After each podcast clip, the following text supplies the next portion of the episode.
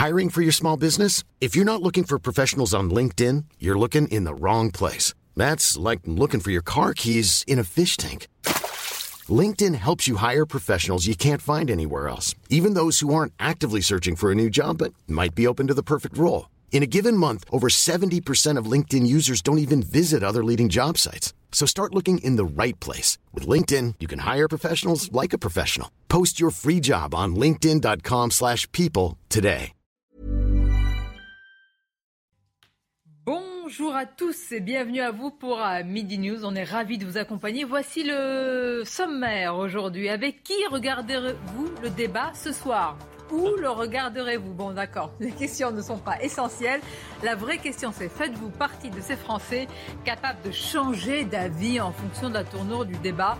Entre Emmanuel Macron et Marine Le Pen Mais qui êtes-vous?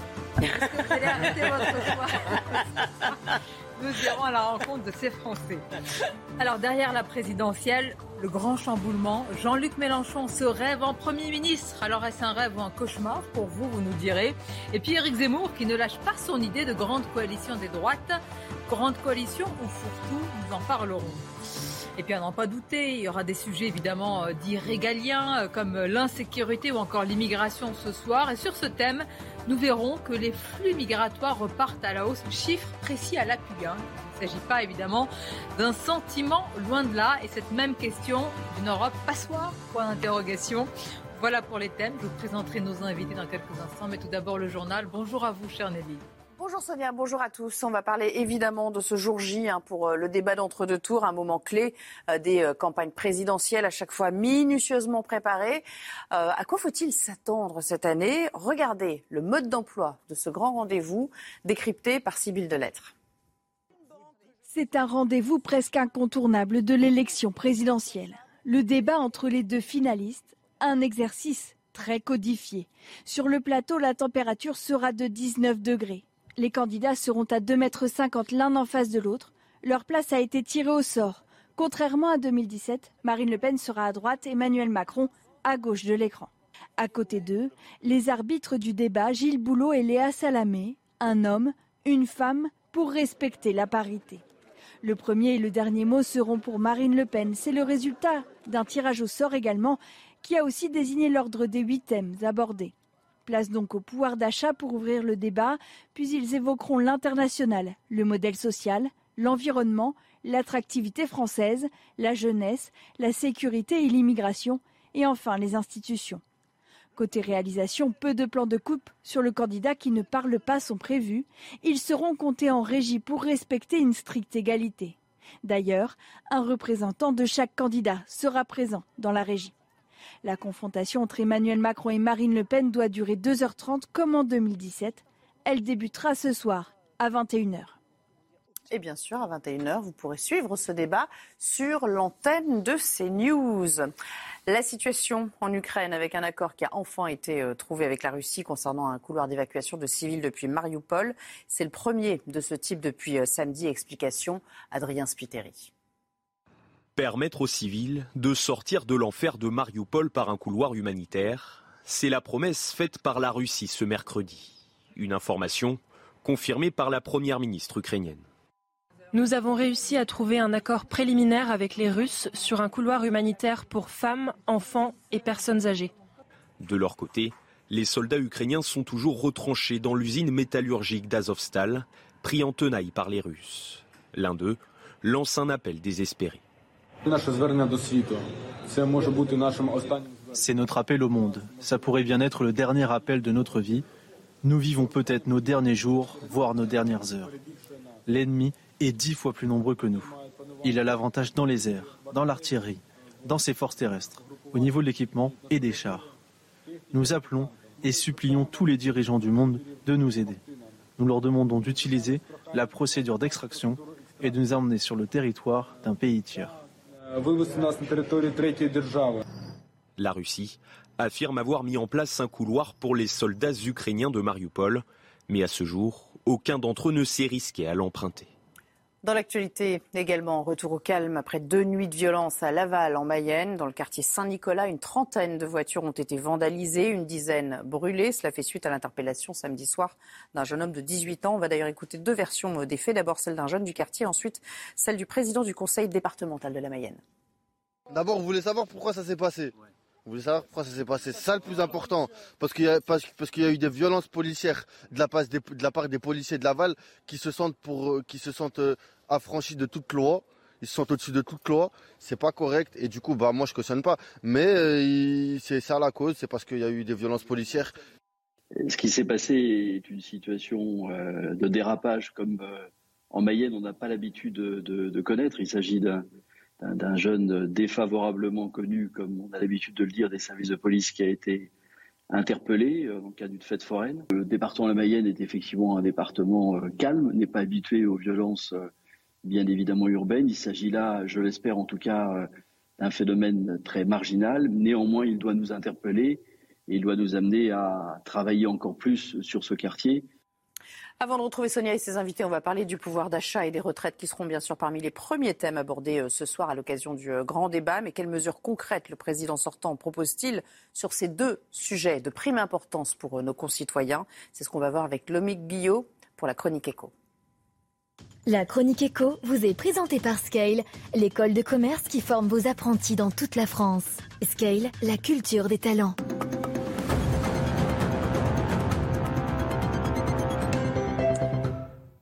Débat de ce soir portera notamment sur le prix de l'énergie, les salaires, les pensions de retraite et le pouvoir d'achat, qui sera d'ailleurs le premier thème abordé. Mais quelles sont les mesures du président sortant sur ces sujets? Eh bien, sur les retraites, au-delà de la question de l'âge de départ qui doit encore être clarifié, Emmanuel Macron propose de porter à 1100 euros la pension minimale pour une carrière complète, de supprimer les régimes spéciaux et de prendre en compte la pénibilité. Côté coût de l'énergie, il fait la promesse de maintenir le bouclier énergétique sur le gaz et l'électricité et la ristourne à la pompe tant que les prix resteront élevés. Pour le pouvoir d'achat, Julien de Normandie a annoncé que dès le lendemain de l'élection, un chèque alimentation serait envoyé aux ménages les plus modestes pour leur permettre d'acheter des produits locaux et frais. 8 millions de ménages devraient, devraient être concernés. Côté salarié, le candidat Macron souhaite tripler le plafond de la prime de pouvoir d'achat du président Macron, qui pourrait atteindre 3 000 voire 6 000 euros dans certaines entreprises, des sommes exonérées de cotisations sociales et d'impôts, mais qui restent au bon vouloir des employeurs. Il promet aussi de baisser les charges des travailleurs indépendants. Problème, eh bien, ces mesures ne seraient pas totalement financées. Selon l'Institut Montaigne, il manque 44 milliards d'euros pour boucler le budget, quand le candidat estime, lui, qu'il ne manque que 6 milliards d'euros, car il espère bien récupérer 15 milliards en supprimant certaines niches fiscales et en luttant contre la fraude. Cela fait, en tout cas, un premier sujet à débattre. La chronique éco vous a été présentée par Scale, l'école de commerce collaborative. Scale, la culture des talents. Autour de la table aujourd'hui, ils sont présents. Olivier D'Artigol, chroniqueur politique. Bonjour. Bien présent. Maître Carbon de 16, avocat pénaliste. Bonjour. Présent également. Elisabeth Lévy, directrice de la rédaction de Causeur. Présent. Ça fait un peu scolaire. Hein, ce...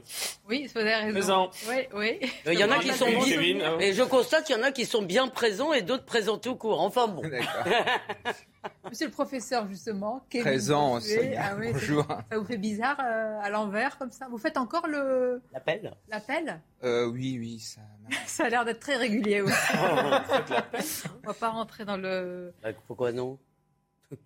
C'est un vrai sujet. Mais alors aujourd'hui, je ne vous parlerai pas de l'appel dans les classes, mais je ne vous parlerai pas non plus des modalités du débat ce soir, ni de la température euh, du plateau ce soir, ni de la distance entre les candidats, ni où seront les journalistes. Non. C'est presque une prétérition. Hein. je vous demanderai euh, d'abord où est-ce que vous serez euh, lors de ce débat Avec qui Je ne sais pas si je peux me permettre, mais dans quelles conditions allez-vous le regarder? Ah, si j'avais été à Pau, elle m'accompagne, parce que comme elle elle euh, partage pas du tout euh, ma sensibilité politique, ce qu'elle peut penser par un moment comme ça est toujours intéressant. Elle est de gauche. Mais comme je suis à, mais comme je suis... mais comme je suis, c'est rigolo. Mais comme je suis à Pau, je.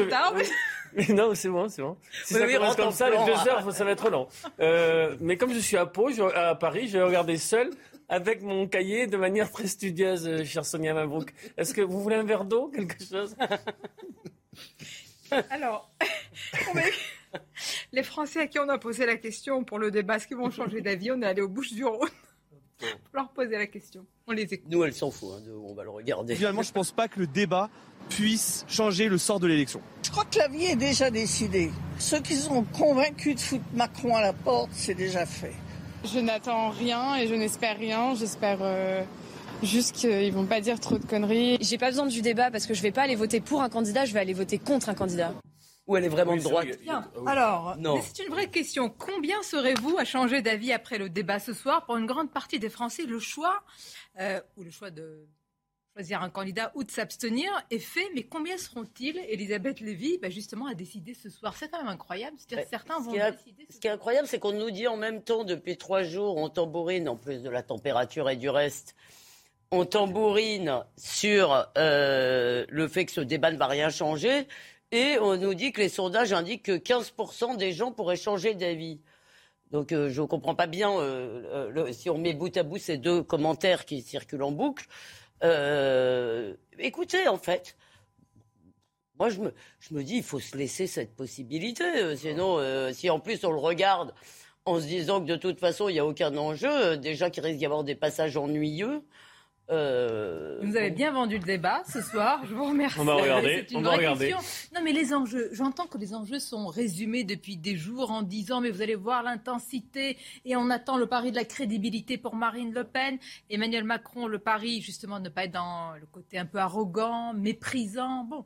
Moi, j'en ai un peu marre de ces histoires de on va voir leur personnalité. Excusez-moi, Marine Le Pen, c'est sa troisième candidature. Emmanuel Macron, on le voit depuis cinq ans, on commence à avoir une vague idée euh, de leur personnalité. Euh, moi, en fait, euh, si vous savez, en justice, on dit que l'oralité et la publicité sont les conditions d'émergence de la vérité. Je ne me trompe pas, cher maître. du tout. Et donc, s'il y a une vérité qui doit émerger, pour moi, je m'intéresse plutôt pas tant au programme, à chaque mesure, etc., parce que là, ça risque vraiment d'être ennuyeux, c'est comme ça, qu'à des visions du monde, à des visions de la France, à des, en, quelque sorte, à leur colonne vertébrale idéologique.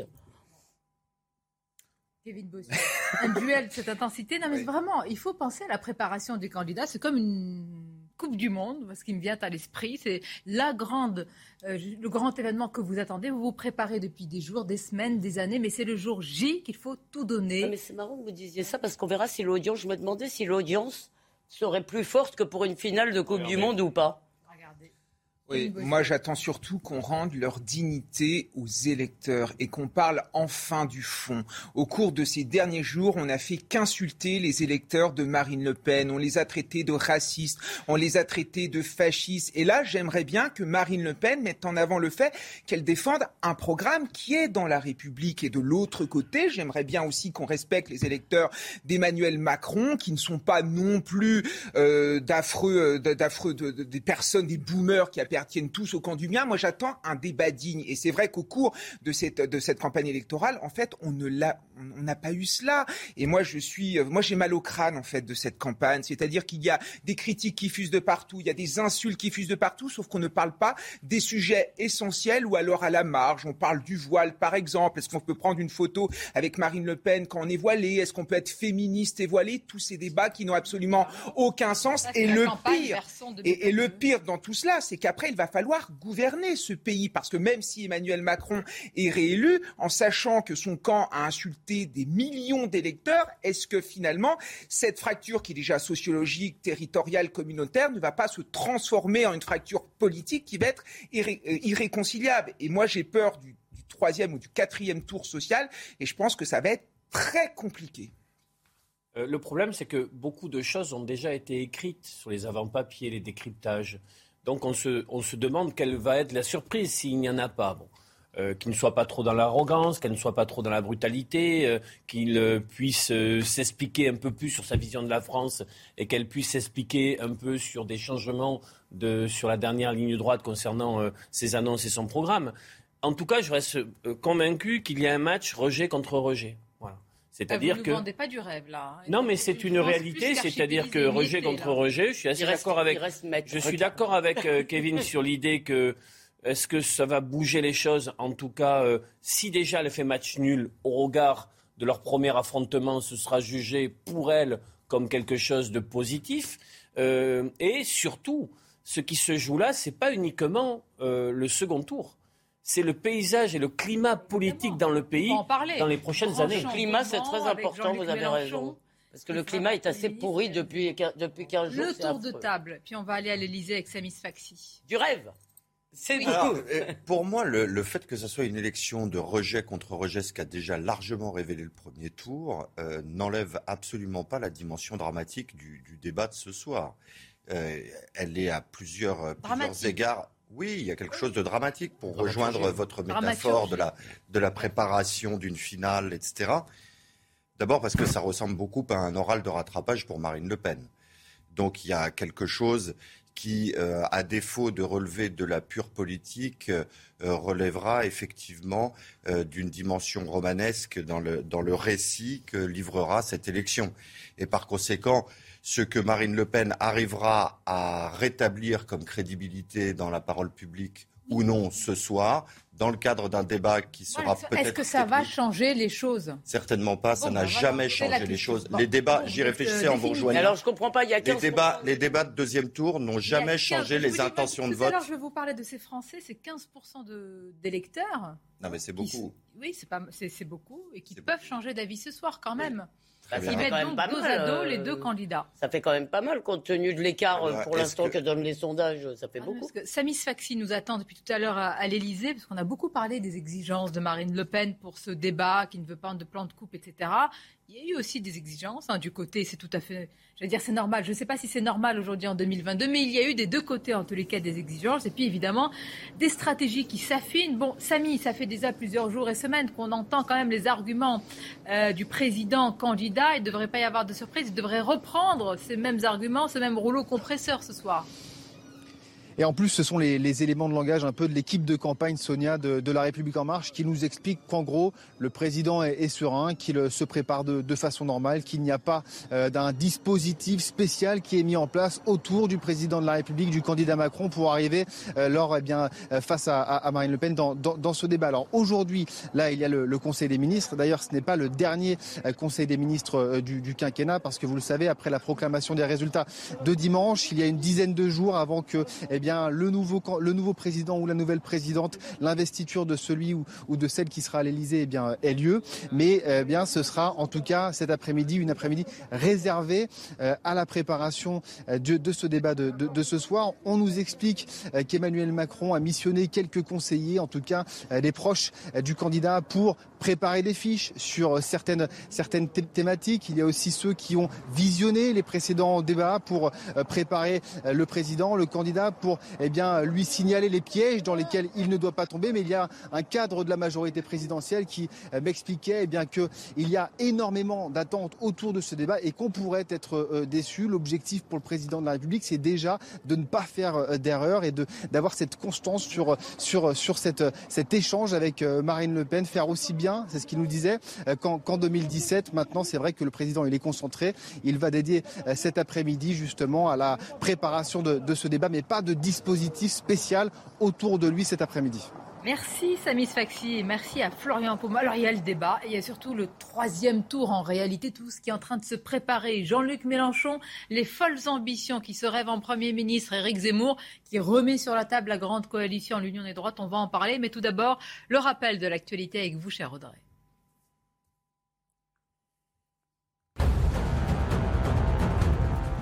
Les entreprises ont continué d'embaucher au premier trimestre. Sur les trois premiers mois de l'année, les recrutements en CDD de plus d'un mois ou en CDI sont restés très supérieurs à leur niveau d'avant-crise, même si un léger tassement se fait sentir après les niveaux records de la fin 2021.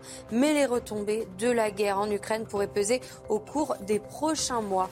Et faut-il supprimer le ticket de caisse en papier À partir de janvier prochain, les commerces n'auront plus l'obligation de le fournir. Pour l'avoir, vous devrez le réclamer à la caisse. Certaines enseignes proposent déjà des factures par email. Enfin du football. En Ligue 1, le Paris Saint-Germain sera-t-il sacré champion de France dès ce soir Les Parisiens peuvent obtenir leur dixième couronne historique s'ils font mieux à Angers que l'Olympique de Marseille contre Nantes. Une occasion de faire oublier leurs échecs de la saison.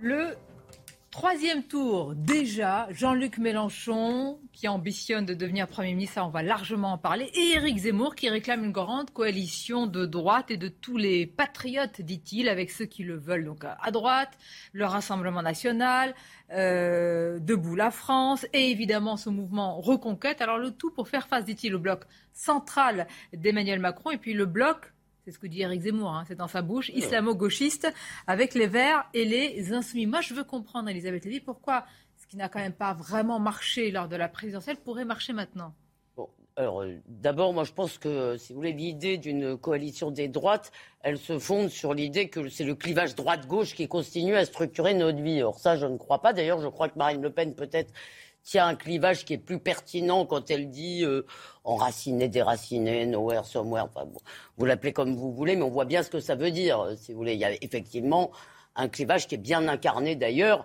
euh, par euh, Emmanuel Macron et, Marine Le Pen et qui tient probablement au rapport au passé. Alors, je, donc cette idée de la coalition des droites, moi, j'y ai jamais vraiment cru. Ça n'empêche pas que d'un point de vue pratique, ça peut exister. C'est-à-dire qu'on peut rassembler des gens qui sont à la fois euh, les, disons, les, les, plus nationaux du, euh, j'allais dire du RPR, vous voyez, les plus nationaux de LR, enfin ceux les moins européistes, les plus souverainistes de LR, Ciotti, voilà, Ciotti, Wauquiez, euh, Bellamy, etc.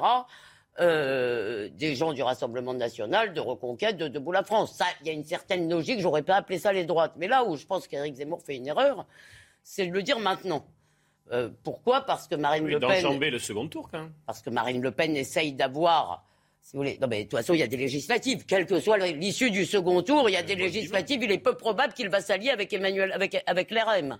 Donc, eux, ils ont besoin d'alliés.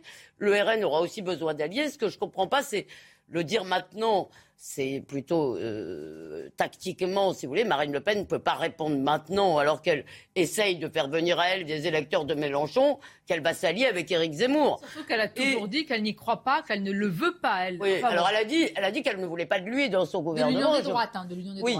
Mais en revanche, vous savez bien qu'avec le scrutin majoritaire, il y a un certain nombre de gens, s'ils ne font pas d'alliance, ils n'auront pas de députés, tout simplement. Je reviens sur mon idée d'enjamber le second tour quand même. Il y a un enjeu sur ce second tour. Tout le monde y pense. Arrêtez de faire. Non, non, non. C'est la. Tu parles d'Éric Zemmour là. Oui, oui, je, parle d'Éric Zemmour. Tout le monde y pense. Euh, a déjà enjambé pour certains dans leur tête. Ah, oui, mais ça donne le sentiment d'être sur le coup d'après et que l'élection est d'ores et déjà jouée. Vous avez raison. Avec l'élection, la réélection. Euh, d'Emmanuel Macron. Je vois d'ailleurs dans les sondages, les enquêtes d'opinion, un décrochage venant dans euh, euh, les votes de second tour venant de Éric Zemmour vers Marine Le Pen. Il y a moins de 10 points sur euh, la dernière semaine, ce qui n'est pas rien. Ce qui peut s'expliquer aussi par des inflexions dans la parole publique de Marine Le Pen sur un certain de questions, dont le voile.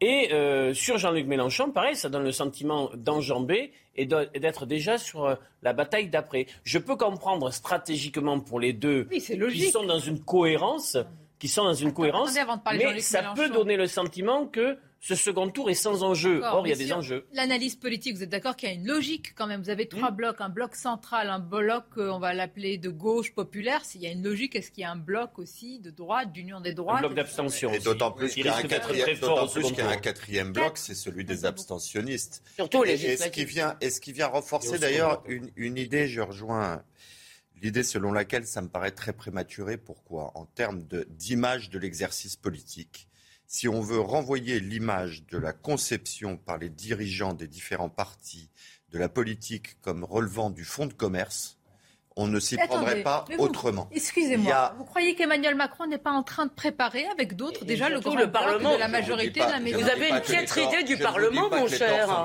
Oui, mais sans le dire. Je vous que là, on est en train de le dire, Non mais c'est très paradoxal de vouloir lutter contre l'abstention d'un côté et de l'autre côté que tous les partis politiques confondus se plaignent de l'importance de l'abstention et ne se comportent pas autrement qu'en adoptant des attitudes qui viennent favoriser l'abstention par un discours non, mais je comprends pas. Euh, excusez-moi, vous avez une piètre idée du Parlement parce que les législatives, c'est pas juste un petit truc, si vous voulez, pour nous amuser après ah, la présidentielle. D'abord, il y a un immense sujet pendant le dernier quinquennat, c'est le fonctionnement de la séparation des pouvoirs qui n'a pas joué en faveur de l'image du Parlement. Non, non, mais attendez. Mais ça, je suis d'accord. Mais, ne rentrez pas dans un débat institutionnel tout de suite. Moi, je veux comprendre la logique politique des blocs. Non, mais vous avez raison, c'est un vrai sujet. Je pense qu'il aborde ce soir à 1h du matin. Mais à midi, oui, Kevin. Oui, non, mais est-ce que la gauche existe encore? Est-ce que la droite existe encore? Je ne le crois plus. Le vote mais sincèrement, le vote Mélenchon est de gauche moi, je le vois, non, mais, moi, moi, je le vois au cours de ce second tour. Les gens ont davantage des réflexes de classe que des réflexes politiques. Moi, j'ai plein d'amis qui appartiennent plutôt en haut de la société qui sont d'accord avec Marine Le Pen sur l'immigration ou encore sur l'insécurité, mais qui me disent qu'ils vont voter pour Emmanuel Macron parce qu'ils ont un intérêt économique à le faire. Et de l'autre côté, quand je rentre dans mes Ardennes profondes avec des gens qui sont peut-être moins hauts dans l'échelle sociale, ils vont voter pour Marine Le Pen contre le bourgeois Macron, contre le riche Macron. C'est peut-être caricatural euh, dit comme cela, mais ça existe vraiment. Après, ce qu'est en train de faire Éric Zemmour sur l'union des droites, le problème, c'est qu'il a échoué au premier tour Enfin, il a, enfin, on voit bien qu'il n'a fait que 7%. Il a sans doute été victime du vote utile parce que sinon, il aurait fait davantage. C'est-à-dire que Éric Zemmour ne peut pas. plus que la candidate de la droite. Non, mais je suis d'accord, mais il ne peut pas exister. Il ne peut pas exister de manière autonome parce que juste après, il y a les législatives.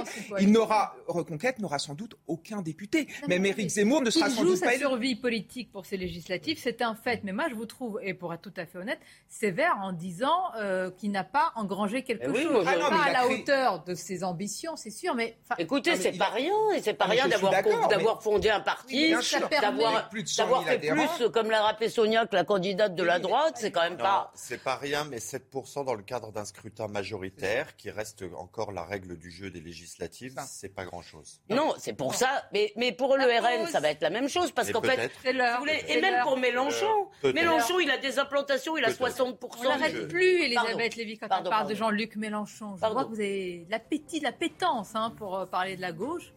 Une euh, courte pause, oui. C'est vrai, vous avez raison. On pensait tous, on avait pour tous vous dire qu'il y a la pause. Ah, très bien. Comment? Ah, mais très bien. On avait... Et on avait tous enterré la gauche. De fait, il existe encore des partis. Je vous en prie, hein. ne mettez pas tout le monde dans le même Cette repentance tardive est quand même bienvenue. Repentance est peut-être un peu exagérée.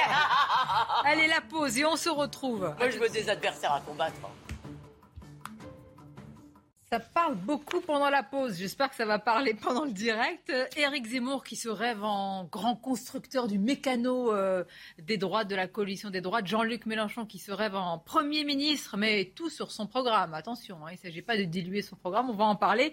Mais tout d'abord, le rappel de l'actualité. Tout de suite.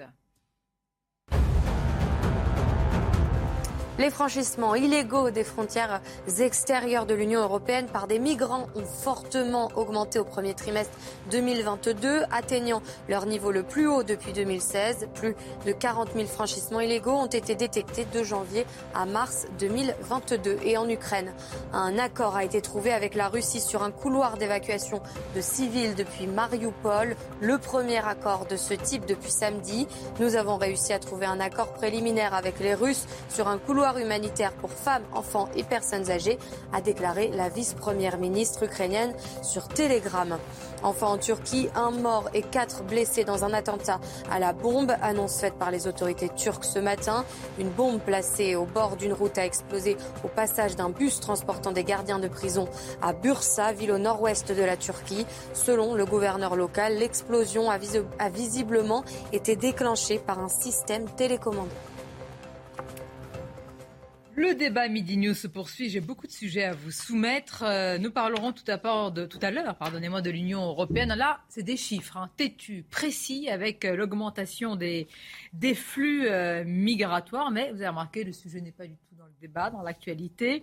Nous parlons, je vous emmènerai aussi à Paris, euh, si vous voulez bien flâner un petit peu avec moi. Oui, ça vous, ça vous dit euh, Ça m'inquiète. Quand on prononce le mot Paris, je vois Madame Hidalgo, ça m'inquiète. Vous avez des raisons d'être inquiète. Mais tout d'abord, on va rester quand même sur cette grande recomposition politique. D'abord, euh, Éric Zemmour qui se voit en constructeur du mécano de l'alliance euh, ou la coalition des droites. On va en parler avec notre journaliste Gauthier Lebrat. Gauthier, avec tous nos invités, on s'interrogeait quand même sur le tempo. Comment tout cela s'est goupillé pour une telle euh, annonce et proposition maintenant eh bien, écoutez, euh, Éric Zemmour, euh, on l'a pas entendu depuis euh, le premier tour, depuis son échec et ses 7% au premier tour de l'élection présidentielle. Il a fait un comité politique deux jours après son échec, à la fois pour débriefer l'échec et pour organiser les législatives. Donc, le but, eh bien, c'était de faire un, coup médiatique, de revenir dans les médias, de refaire parler de lui. Et ça a commencé. Ses porte-paroles, eh bien, vont se répandre dans les médias pour faire le service après-vente du communiqué dans lequel il, il appelle à cette union des droites. Et lui-même ne devrait pas prendre la parole avant la proclamation euh, des résultats du second tour euh, dimanche, mais il pourrait eh bien, s'exprimer dès dimanche euh, lors d'une prise de parole, d'un discours à son QG, et après il pourrait faire un retour dans les médias dès la semaine prochaine. Alors on le sait, hein, il appelle donc à, cette alliance à la fois avec le Rassemblement national, Debout la France, et une partie des LR, ceux qui ne cèdent pas au macronisme, ce sont ces mots. Mais Jordan Bardella, au lendemain du premier tour, avait fermé la porte à toute alliance avec quelques partis euh, que ce soit. Et pour une raison simple, euh, le RN est arrivé en tête dans 206 circonscriptions au premier tour. Donc c'est bien Reconquête qui a besoin du RN pour espérer avoir euh, des députés et non l'inverse. Donc vous l'avez dit, il joue quelque part sa survie, Éric Zemmour, lors des législatives. Et il explique dans son communiqué, il rappelle qu'il a appelé à voter pour Marine Le Pen dès le soir du premier tour. Et je vais citer juste une phrase. Sonia, il dit Les querelles d'ego ne doivent pas empêcher l'alliance nécessaire car les électeurs ne le comprendraient pas. Et puis, autre information, euh, hier, Marion Maréchal a été nommée euh, vice-présidente exécutive de Reconquête et elle a adhéré à Reconquête, chose qu'elle n'avait pas fait jusque-là. Merci euh, Gauthier. Gauthier qui nous rappelle à, juste titre que Éric Zemmour veut mettre de côté les, querelles d'ego. Eh, maintenant, il faut tendre, il faut comment dire, prendre la main de celle qui vous a, mordu avec les trahisons qu'a subi entre guillemets Marine Le Pen. Il a été clair sur son appel. Il est vrai que lui-même n'a pas été tendre. Maintenant, Marine, Le Pen, c'est aussi un animal euh, politique, si vous voulez. Je pense que si c'est son intérêt et pour aller au-delà des 10-15 qu'ils ont aujourd'hui, c'est sans doute son intérêt, euh, euh, peut-être qu'elle fera cette alliance. moi, en tous les cas, je vais vous dire, je pense que Reconquête, c'est quand même, en tant que parti, c'est quand même une chose nouvelle. Ce qu'il veut, c'est occuper l'espace idéologique du RPR. Et moi, je pense que ça fait, il est légitime à faire partie, effectivement, euh, si vous voulez, du paysage politique. Je pense qu'il a apporté des thèmes dans la campagne dont on n'aurait jamais entendu parler sinon. Euh, donc euh, oui, moi. Ça, tout ça, c'est très bien. Mais le moment, le moment auquel, le moment auquel il prononce cet appel. Oui, je l'ai dit. n'est pas, n'est pas purement amical vis-à-vis de. je suis d'accord. C'est pas une bonne idée. C'est-à-dire qu'il la met en face d'un sujet où on dit habituellement que l'élection présidentielle, c'est le rassemblement de tous les Français derrière un candidat, pas de la droite, pas de la gauche. Donc à un moment donné où chacun des deux compétiteurs essaye de transcender les clivages, et on les a vus avec leur va-et-vient sur différents sujets qui ont été abondamment commentés, lui vient remettre le jeu politique et partisan au cœur, au cœur de leur débat. Et par conséquent, en cela, on ne peut pas dire que ça soit un geste unitaire. Jean-Luc Mélenchon, Premier ministre, ah bah faites pas ces gros yeux, ça a l'air de vous... Ah, je euh, ne pardonne pas son islamo-gauchisme à Jean-Luc Mélenchon, qui par ailleurs a beaucoup de talent. Il y a 7,7 euh, millions donc d'islamo-gauchistes dans le pays. Est-ce que, je est vous allez voir, est-ce que, vous allez voir la dimension sociale et la dimension de gauche de ce vote-là Non, non, je suis désolé, je vais d'abord terminer. Je n'ai jamais, je n'ai absolument pas dit... Vous étiez sur le bon chemin tout à l'heure. Non, mais je suis désolé. Non, non, mais là, ça, là, ça m'énerve. Je n'ai absolument pas dit que, les électeurs de Jean-Luc Mélenchon étaient 7 millions d'islamo-gauchistes. J'ai parlé de ses propres positions. J'ai parlé de sa façon. Quand on dit Marine Le Pen est d'extrême droite, ça veut dire donc, Monsieur D'Artigol, vous diriez attention, il ne faut pas dire cela parce que ses électeurs seraient Marine Le Pen sur les islamo-gauchiste, politiques ne se situe en effet de ce côté-là. Mais est-ce que ces électeurs sont donc d'extrême droite excusez-moi. La, la question du droit du sol est un repère, un marqueur. Est-ce que ces électeurs sont d'extrême droite La question de la préférence nationale est un marqueur. Est-ce que ces électeurs vous avez sont un d'extrême passeport. Est-ce que ces électeurs sont Ah d'extrême non, droite non, Bah non. Alors, D'abord, est-ce que je peux juste. Mais je oui, je ne suis pas en train de parler des électeurs de Jean-Luc. Mélenchon. D'accord? Et vous l'avez très bien compris, alors ne racontez pas de blagues, mon esprit- j'ai cher. un esprit lent, donc C'est ça. Donc je parle de Jean-Luc Mélenchon, d'accord, de ses propres déclarations, de la façon éhontée dont ils ont dragué l'électorat musulman, des appels qu'il y a eu aussi dans les mosquées, etc., à voter pour lui, d'accord? Il a 70% du vote musulman. Ça n'est pas simplement un vote de classe, comme on a essayé de me le faire dire. oui, vous allez me répondre quand j'aurai fini. C'est un vote communautaire. Donc, je ne lui pardonne pas. Rappelez-vous ses propos sur Mera. D'accord Vous voulez que je vous la refasse Je ne lui pardonnerai jamais cette phrase où il nous a dit, il y a trois, il y a quelques mois, il a dit vous, a- vous allez voir, vous allez voir. En 2002, il y a eu Papivoise. En 2012, il y a eu Mera. Et on aura d'autres incidents. Alors, excusez-moi, je ne pardonnerai pas cette phrase à Jean-Luc Mélenchon. Voilà. Bien, je crois qu'il La faut. réponse, et allez-y, oui. Oui, je crois qu'il faut euh, ne pas se tromper dans l'analyse et la caractérisation du vote euh, du premier tour concernant le score de Jean-Luc Mélenchon. Pourquoi? Et je vais aller dans le dur. Euh, vous ne voyez euh, le vote de nos concitoyens français de confession musulmane qu'à travers le prisme de leur sensibilité religieuse. Est-ce que vous ne voyez pas chez ces gens-là des gens qui vivent les quartiers populaires, qui ont des revenus euh, euh, qui ne sont euh, pas toujours très bien euh, rétribués, qui ont pu faire l'objet dans la dernière période d'une charge terrible venant y compris d'Éric Zemmour et principalement leur déniant le fait de participer à la communauté nationale et après en avoir Ouais, ils pris sont trop- et ils après sont en trop avoir pris et après en avoir je ne vous ai pas interrompu. Ah bon? Je Ah bah alors, ça, c'est- génial, alors. il y a énormément de copains moi de confession musulmane qui m'ont dit Olivier, on va y- vous m'écoutez là-dessus Non, mais vous m'avez pas Olivier- interrompu, je trouvais trouvé Olivier, drôle. bon, on, est- on- on discute. Mais oui. Olivier, on va aller voter parce que la manière dont nous avons été traités sur ce premier tour de l'élection présidentielle, notamment par euh, Éric Zemmour et euh, tout son cortège, fait que véritablement on s'est senti Ne attaqué. soyons pas naïfs. Mais Il y a quand même une Et partie d'un trouvé vote communautaire Ils ont trouvé chez dans le vote de Jean-Luc Jean-Luc Mélenchon. Un moyen de l'exprimer. Monsieur D'Artigol, c'est pas contradictoire. Non, On mais peut euh, la voter aussi. sur euh, des aspects euh, populaires et faire partie d'une France populaire et tenir compte aussi du fait qu'il peut y avoir un vote communautaire, comme il y a pour le vote Oui, je ne catholique, comme il y a. Voilà. entendez La, ma- la bonne question, réalité quand même. la bonne question, c'est de savoir pourquoi ces deux votes coïncident. Ça, c'est la Non, première, c'est la première l'autre chose, question. c'est pourquoi ils vont Parce sur que c'est Jean-Luc là que Mélenchon. Mélenchon Et le a trouvé de, son et le fait d'avoir Oui, voté de deuxième- Mélenchon pour dire on va se faire respecter. Il On ne faut pas qu'il y ait de sujet tabou quand même. hein. Donc Quand il y a un vote communautaire, on il est on ce Vous trouvez que c'est du respect des musulmans de ne pas les critiquer? La Bah, première partie de la campagne avec Éric Zemmour concernant les musulmans était On terrible. parle de Français. A été, mais, vraiment, catholiques, le fait, la remigration, vous avez oublié quand même. Alors. vous avez oublié. Est-ce mais- que, les gens se sont dit, est-ce qu'on peut rester dans ce pays pour finir Excusez-moi, vous, Vous avez, oublié non, mais vous ça êtes de mauvaise foi là. Vous Vous, avez oublié. D'abord, je vais vous dire, j'ai contesté le mot. Il se trouve que dans la chose, ce qu'il a appelé la remigration, c'était virer les délinquants Les étrangers. prénoms, vous avez Ça oublié vous les gêne prénoms Vous les avez C'est, oubliés euh, C'est incroyable. Le débat sur Non, les mais- prénoms Mais donc, en fait, il n'y a aucun débat à avoir. Non, il mais faut accepter que tout vous Mais la Alors, preuve que vous avez ce débat qui a vous pouvez imaginer qu'ils ont ressenti quand même quelque chose de très Mais douloureux vous savez, moi, je connais des musulmans qui trouvent qu'il y a certaines critiques qui sont faites à un certain islam qui Vous sont êtes parfaitement que les Français légitimes. ont tranché, chers amis Il y a aussi Allez. les poissons brûlants, mais Kevin c'est pas Bossuet, le faites majorité l'arbitre espèce. euh, des élégances. Non, mais je suis d'accord avec Elisabeth Lévy. Je trouve que Jean-Luc Mélenchon est sorti du camp républicain depuis belle lurette en se soumettant à l'islamo-gauchisme, en instrumentalisant les juifs ou en insultant la police républicaine. Après, quand on regarde les 20% de Jean-Luc Mélenchon, en fait, c'est le fruit du vote utile parce que quand vous regardez au sein de cet électorat, ces gens ne s'entendent pas du tout.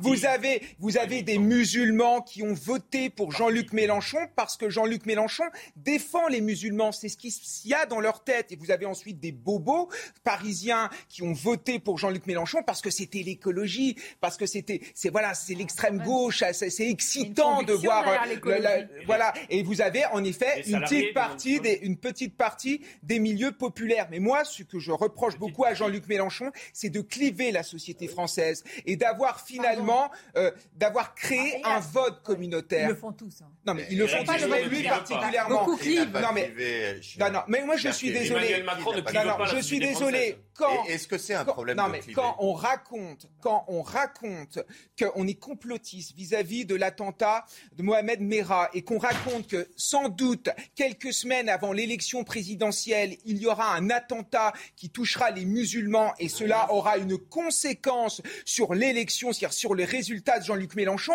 on est où là? On est dans ça le dit, complotisme et on s'éloigne de la République. Et après, la, la situation est suffisante. conteste pas La, ça? la- la Mais je ne réduis situation, pas la ça. Situation est suffisamment grave parce que cette gauche est en train d'essentialiser les musulmans et d'essentialiser les personnes d'origine arabe. Moi, j'ai entendu dans le meeting euh, d'Emmanuel Macron quelqu'un qui disait que tous les électeurs de Marine Le Pen étaient racistes. Ça veut dire quoi? Ça veut dire que quand je suis musulman, quand je suis d'origine arabe, je ne peux pas voter pour Marine Le Pen. Mais qu'est-ce que c'est que cette histoire? Il y a beaucoup de musulmans qui votent pour Marine Le Pen, qui sont d'accord avec Marine Le Pen. Donc les Français sont à égalité. Arrêtons de les ramener à leurs origines ethniques ou à leur religion. C'est insupportable. C'est pas ça faire. la Mais c'est République. vous qui essentialisez. ça, c'est ce vote, c'est euh, clair, on est d'accord. Mais il y a plusieurs personnes qui ont essentialisé. Et d'ailleurs, moi, je m'interroge beaucoup sur ce, sur ce chiffre de 70% des musulmans qui auraient voté euh, euh, pour Jean-Luc Mélenchon. Pourquoi? Parce que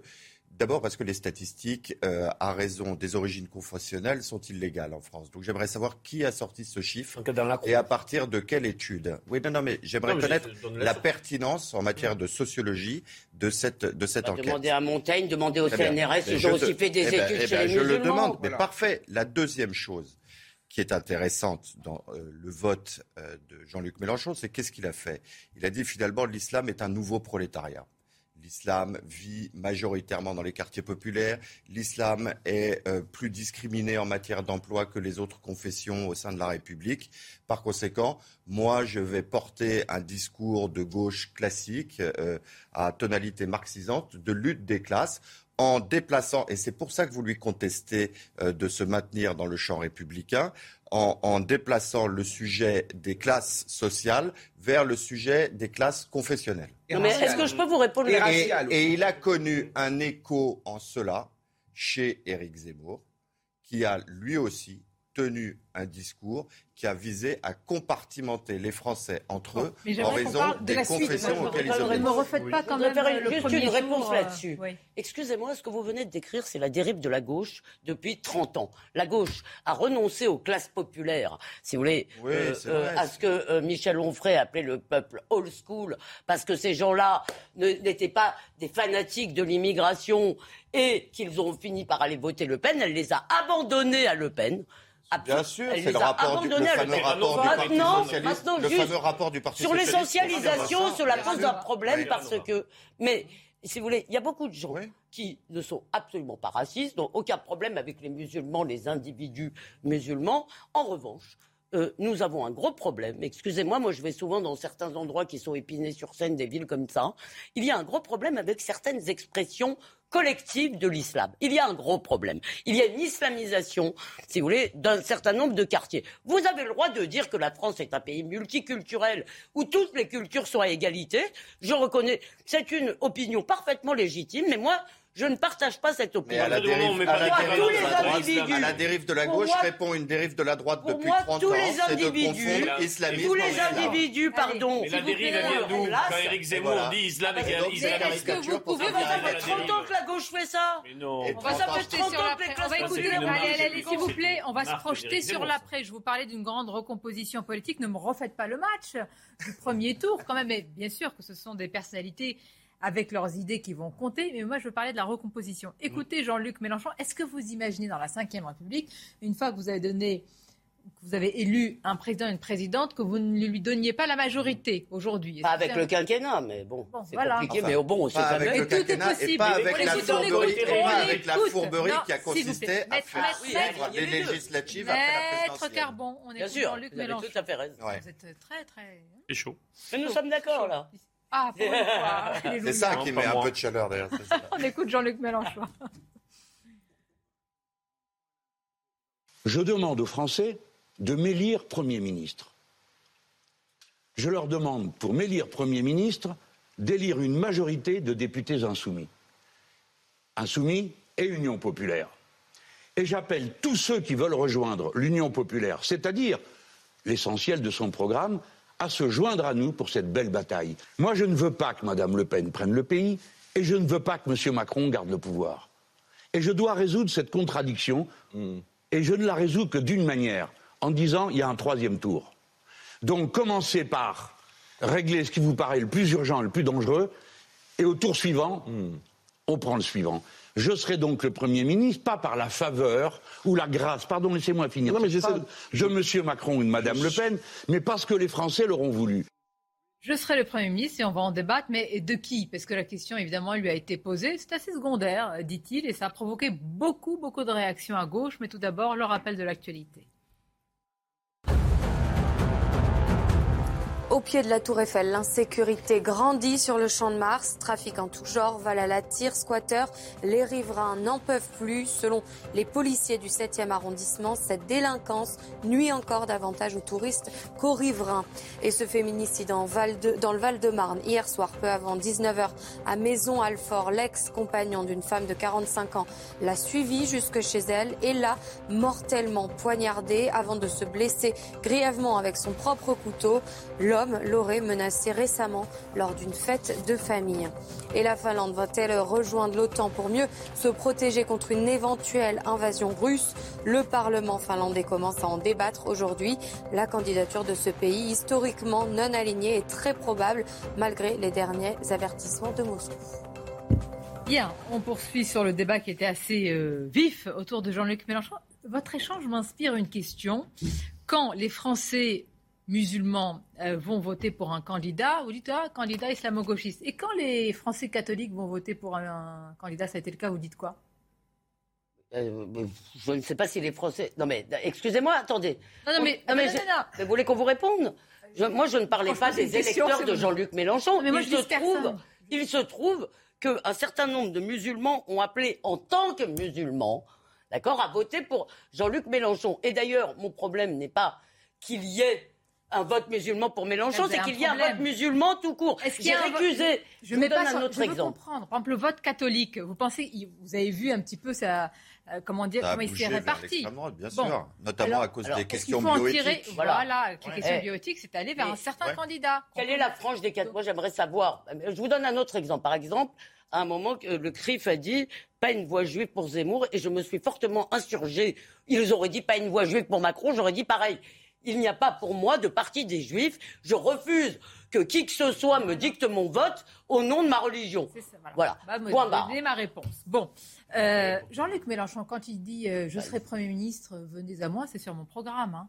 Oui. C'est pas j'ouvre les bras, je change mon programme, j'accueille les verts, etc. C'est-à-dire, hop, hein, faut. Mais il est dans, il est dans une cohérence. Il, il avait fait euh, à peu près la même chose après l'élection euh, présidentielle de 2017, où il avait obtenu aussi un score conséquent. Et sa, sa stratégie dans ce moment-là, c'est une stratégie de dire la force doit aller à la force, pour reprendre des éléments de langage. Euh, Il y, a, il y a un programme, il y a une stratégie, et celles et ceux qui veulent nous rejoindre le font, obtus, hein, le font à nos là, conditions. exemple, dans Et- j'ai la crainte là-dessus, j'ai quelques échos sur la manière dont les échanges se passent avec les autres composantes.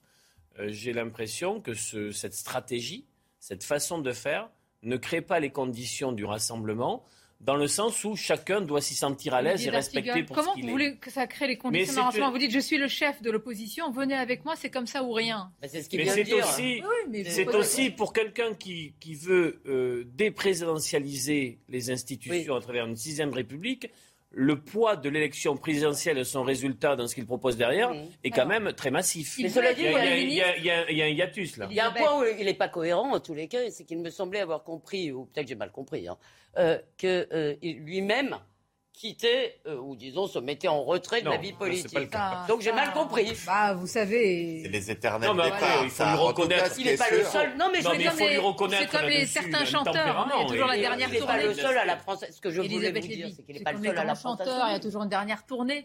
Mais moi, ma question, c'est Premier ministre. Pardonnez-moi la vais comparaison. chanter alors. De qui? Parce que si ça lui est égal, Ah, mais il a répondu. C'est secondaire. De l'un ou de l'autre. Mais- Ça provoque quand même beaucoup de crispation à gauche. Hein. Euh, C'est-à-dire Premier ministre d'Emmanuel Macron ou de Mais Marine ça Pen, renvoie aussi au même reproche, au même reproche que précédemment, c'est-à-dire qu'il résonne en fonds de commerce. C'est-à-dire qu'il veut euh, euh, collecter des électeurs sur son nom, peu importe le président avec lequel il devra composer. Il y a, des millions de Français qui ont voté soit, pour lui. Quelles que soient ses ambitions pour une sixième République, il a échoué à les porter à la présidentielle. S'il est élu, si la France insoumise, pardonnez-moi, il s'est, il s'est pas qualifié pour le deuxième tour. aucun des deux, aucun des deux candidats qui ne se présentent, on pourra peut-être avoir le débat institutionnel. De, de millions de Français qui sont. Ça veut dire que je ne suis pas en train de diminuer la qualité du score. Ah Jean-Luc Mélenchon, je vous dis qu'il a échoué à se qualifier. Or, c'était le seul qui portait clairement, avec peut-être Arnaud Montebourg qui a abandonné en cours de route, l'idée d'une sixième République. Vous n'avez pas des contempteurs de la cinquième République chez Emmanuel Macron ou chez Marine Le Pen. Et pour une raison simple, c'est comme ils sont en mesure de gagner, ils aimeraient bien être à la tête d'une cinquième République. Bon, donc, si vous voulez, le sujet de Jean-Luc Mélenchon, là, avec un scrutin majoritaire sous la Ve République pour être éventuellement Premier ministre, ce qui est peut-être malin électoralement pour occuper ah, le terrain médiatique. Mais oui, c'est malin politiquement. mais ça ne renvoie pas à une image responsable parce que ça n'a aucune probabilité. sera la majorité qui peut être, qui peut être le Premier ministre France Insoumise de Marine Le Pen ou de Manuel Macron Mais attendez, excusez-moi, en cas de cohabitation, il me semble, là pour le coup, il y a une logique des institutions. Si vous avez une majorité... On dit la même chose, chère Elisabeth Lévy, sous la Ve République. Mais non, mais si, mais non, mais on ne dit pas la même chose. Si vous avez une majorité, pardon, qui est euh, qui n'est pas euh, de la couleur politique du président de la République. Le, le, gouvernement conduit, détermine la politique de la nation, si je ne m'abuse, article 20 ou 21, quelque chose comme ça. Merci. Euh, donc, si vous voulez, il y a une logique institutionnelle, si vous voulez, à ce que euh, les partis politiques, bah, avant les législatives, se battent pour avoir la majorité. C'est normal. moi, je pense qu'on donne beaucoup trop d'importance au, score de non, au Parlement, au score, au score de Jean-Luc Mélenchon. Beaucoup de ah. gens ont voté pour Jean-Luc Mélenchon, alors qu'ils ne partagent pas les idées de Jean-Luc Mélenchon. Il y en a qui ont voté pour Mélenchon. Et surtout parce qu'un premier, premier ministre ne peut pas. Sur votre, sur vote de raison. Laissez-le parler. Non, il a raison. Pour moitié de, du. Non, non, mais pas pour tous. moitié. Mais il y en a qui ont voté Mélenchon parce que c'était pour l'écologie. Il y en a qui ont voté Mélenchon parce qu'il était moderne. Il y en a qui ont voté Mélenchon parce qu'il défend les minorités. Parce qu'il est d'autres sans creuser derrière. Il a compris une chose, Jean-Luc Mélenchon, c'est qu'il n'y a que lui qui incarne la France insoumise. D'ailleurs, il y a une forme de contradiction. Il est contre la Ve République parce qu'il est contre euh, la présidentialisation du régime. Et finalement, il se rend compte que ce qui fonctionne à gauche, c'est parce que lui est une tête d'affiche et qu'il est présidentiable. Et vous verrez qu'au législative, les scores vont s'effondrer parce que beaucoup d'électeurs ont voté Mélenchon pour voter Mélenchon, mais ne voteront pas pour la France insoumise. Et je pense que les insoumis se trompent lourdement parce qu'ils ont l'impression qu'ils sont en train de faire une révolution idéologique, alors que moi, je suis désolé, euh, ils sont en train de se diriger vers les cimetières parce que leurs idées sont de plus en plus euh, effacées dans la société française, à part dans des parties du territoire, en effet, dans les banlieues, etc. Je vous propose de rester dans la nuance qui marque notre débat du jour. d'en parler, s'il vous plaît. Non, mais ce qui est bien, c'est que la nuance, il y a des maisons pour ça. Vous avez des, avis extrêmement tranchés. Donc, franchement, là, euh, à ma droite, si je puis dire, mais enfin, il faut se tourner, c'est plutôt ma gauche et à ma droite ici on ne peut pas dire qu'on est déséquilibré sur ce plateau. C'est pour ça que je vais vous garder pour la suite, si vous êtes d'accord, de rester, pour rester avec moi. Nous allons parler d'autres sujets. Quand même, je voudrais vous faire parler de l'Europe passoire, parce que là, sur les flux de clandestins, ce sont les chiffres qui le disent. Je vous emmènerai également en balade à Paris. Ah le sourire va tout de suite. Il y avait un, visage illuminé. le visage se crispe. Comment? Il y a encore de jolis coins. Bien sûr, mais moi j'ai toujours le, côté provincial. Quelquefois, j'ai pas du tout cette capacité à l'émerveillement. Et vous, vous êtes un grand naïf. Ça fait plaisir. Heureusement qu'il y en a encore, mais vous allez voir que pour les touristes, malheureusement, l'image est un peu dégradée. Sur ce sujet et d'autres, restez avec nous. On se retrouve dans quelques instants. Midi News, la suite, merci d'être avec nous ou de nous rejoindre. Si vous, êtes là pour la deuxième heure, beaucoup de sujets à, vous soumettre. On va parler de ce qui se passe au Champ de Mars à Paris. Vous allez voir l'image dégradée aussi pour euh, les euh, touristes. Nous parlerons aussi d'Europe, d'immigration, mais d'abord évidemment, ce qui prime, c'est le débat euh, ce soir. Emmanuel Macron, Marine Le Pen, qu'en attendez-vous? Est-ce que vraiment c'est décisif? On en parle avec notre journaliste politique Samy Sfaxi. Vous vous trouvez à l'Elysée, Samy. Hier, nous avons beaucoup parlé de la stratégie de Marine Le Pen. Nous parlons aujourd'hui de celle du président euh, candidat. Est-ce qu'il y a des choses absolument à éviter pour Emmanuel Macron ce soir? Alors écoutez Sonia, ce qu'il faut éviter, c'est ce que nous dit en tout cas l'entourage du président, c'est tout simplement éviter la faute, c'est-à-dire qu'il euh, va falloir qu'il déroule et en fait il ne souhaite pas, eh bien son entourage ne souhaite pas que le président, que le candidat Macron surperforme lors de ce débat, mais déjà qu'il ne fasse pas de, faute parce qu'il le sait, Marine Le Pen est, beaucoup, mieux, mieux préparée qu'en 2017. Il va falloir aussi éviter les petites phrases euh, qui pourraient cristalliser un électorat de gauche dont, il, dont Emmanuel Macron va, avoir besoin. Donc euh, c'est ça l'enjeu. Alors sur, sur la préparation, euh, il n'y a pas de, de sparring partner qui est euh, prévu pour, pour Emmanuel Macron pour eh bien, préparer ce, débat. Ce que l'on nous dit, c'est qu'il a ses fiches qui sont prêtes. Son entourage lui a préparé en fonction des, différentes thématiques. Des proches aussi ont visionné les précédents débats pour eh bien, identifier les pièges dans lesquels il, il ne fallait pas tomber. Et maintenant, désormais, cet après-midi, on en est à la rédaction de quelques punchlines eh bien, que le candidat Macron devrait envoyer ce soir euh, face à, Marine euh, Le Pen. Alors on nous explique aussi eh bien, que euh, Emmanuel Macron a épluché dans le détail le programme de Marine Le Pen pour, je cite, eh bien, révéler au grand public le programme de la candidate d'extrême droite qui a dissimulé lors de la campagne du premier tour et du deuxième tour eh bien, toutes ces mesures qui seraient contraires à nos institutions, contraires à notre démocratie, contraires aussi à nos principes constitutionnels. Et donc c'est comme cela qu'Emmanuel Macron euh, prépare ce, débat. Il, euh, il, le prépare de façon sereine. C'est ce que disait tout à l'heure Gabriel Attal lors euh, du débriefing du, Conseil des, ministres. Donc voilà, on nous explique que tout se passe sereinement, mais il le sait, Emmanuel Macron, ce moment, il est important. Ça peut être un, tournant dans cette campagne du, second tour, mais c'est un, débat aussi qui marquera sans doute le prochain quinquennat s'il est élu, comme celui de, 2017. Ça avait marqué le, le quinquennat voilà, de, de, 2017 à 2022. Je crois que vous avez tout dit, Samy. Tout, est prêt pour ce soir. Je vous remercie. Merci beaucoup. Vous avez planté le décor. Nous reparlerons tout à l'heure de ça, parce que moi, j'ai une tribune qui m'a beaucoup intéressée euh, ce matin dans le Figaro. C'est Ma France. Emmanuel Macron, hier, Marine Le Pen a fait une tribune Sa France. Et Ma France, je trouve que ça dit beaucoup d'Emmanuel Macron, de sa vision. Je vous ai choisi des, des extraits. Vous allez voir euh, assez savoureux en tous les cas édifiant, me semble-t-il, à analyser. Mais tout d'abord, il y a des sujets en ce moment qui passent sous les radars, comme on dit. Ils sont liés soit à l'insécurité, soit à l'immigration, parfois au pouvoir d'achat, mais moins, il faut le reconnaître, puisque le sujet est quand même l'un des, thèmes principaux de cet entre-deux tours. Je voudrais vous parler d'insécurité, en tous les cas d'images dégradées de la France. Flâner, se balader sur le champ de Mars à Paris, lever la tête, regarder la tour Eiffel, admirer de loin le Trocadéro. Je sens que vous y êtes, euh, Carbon 16 avec moi, mais aussitôt être interpellé, alpagué par des vendeurs à la sauvette de mini Tour Eiffel à chaque pas. Vous me direz, c'est pas bien grave, c'est anecdotique, sauf que. Il y a pire que les...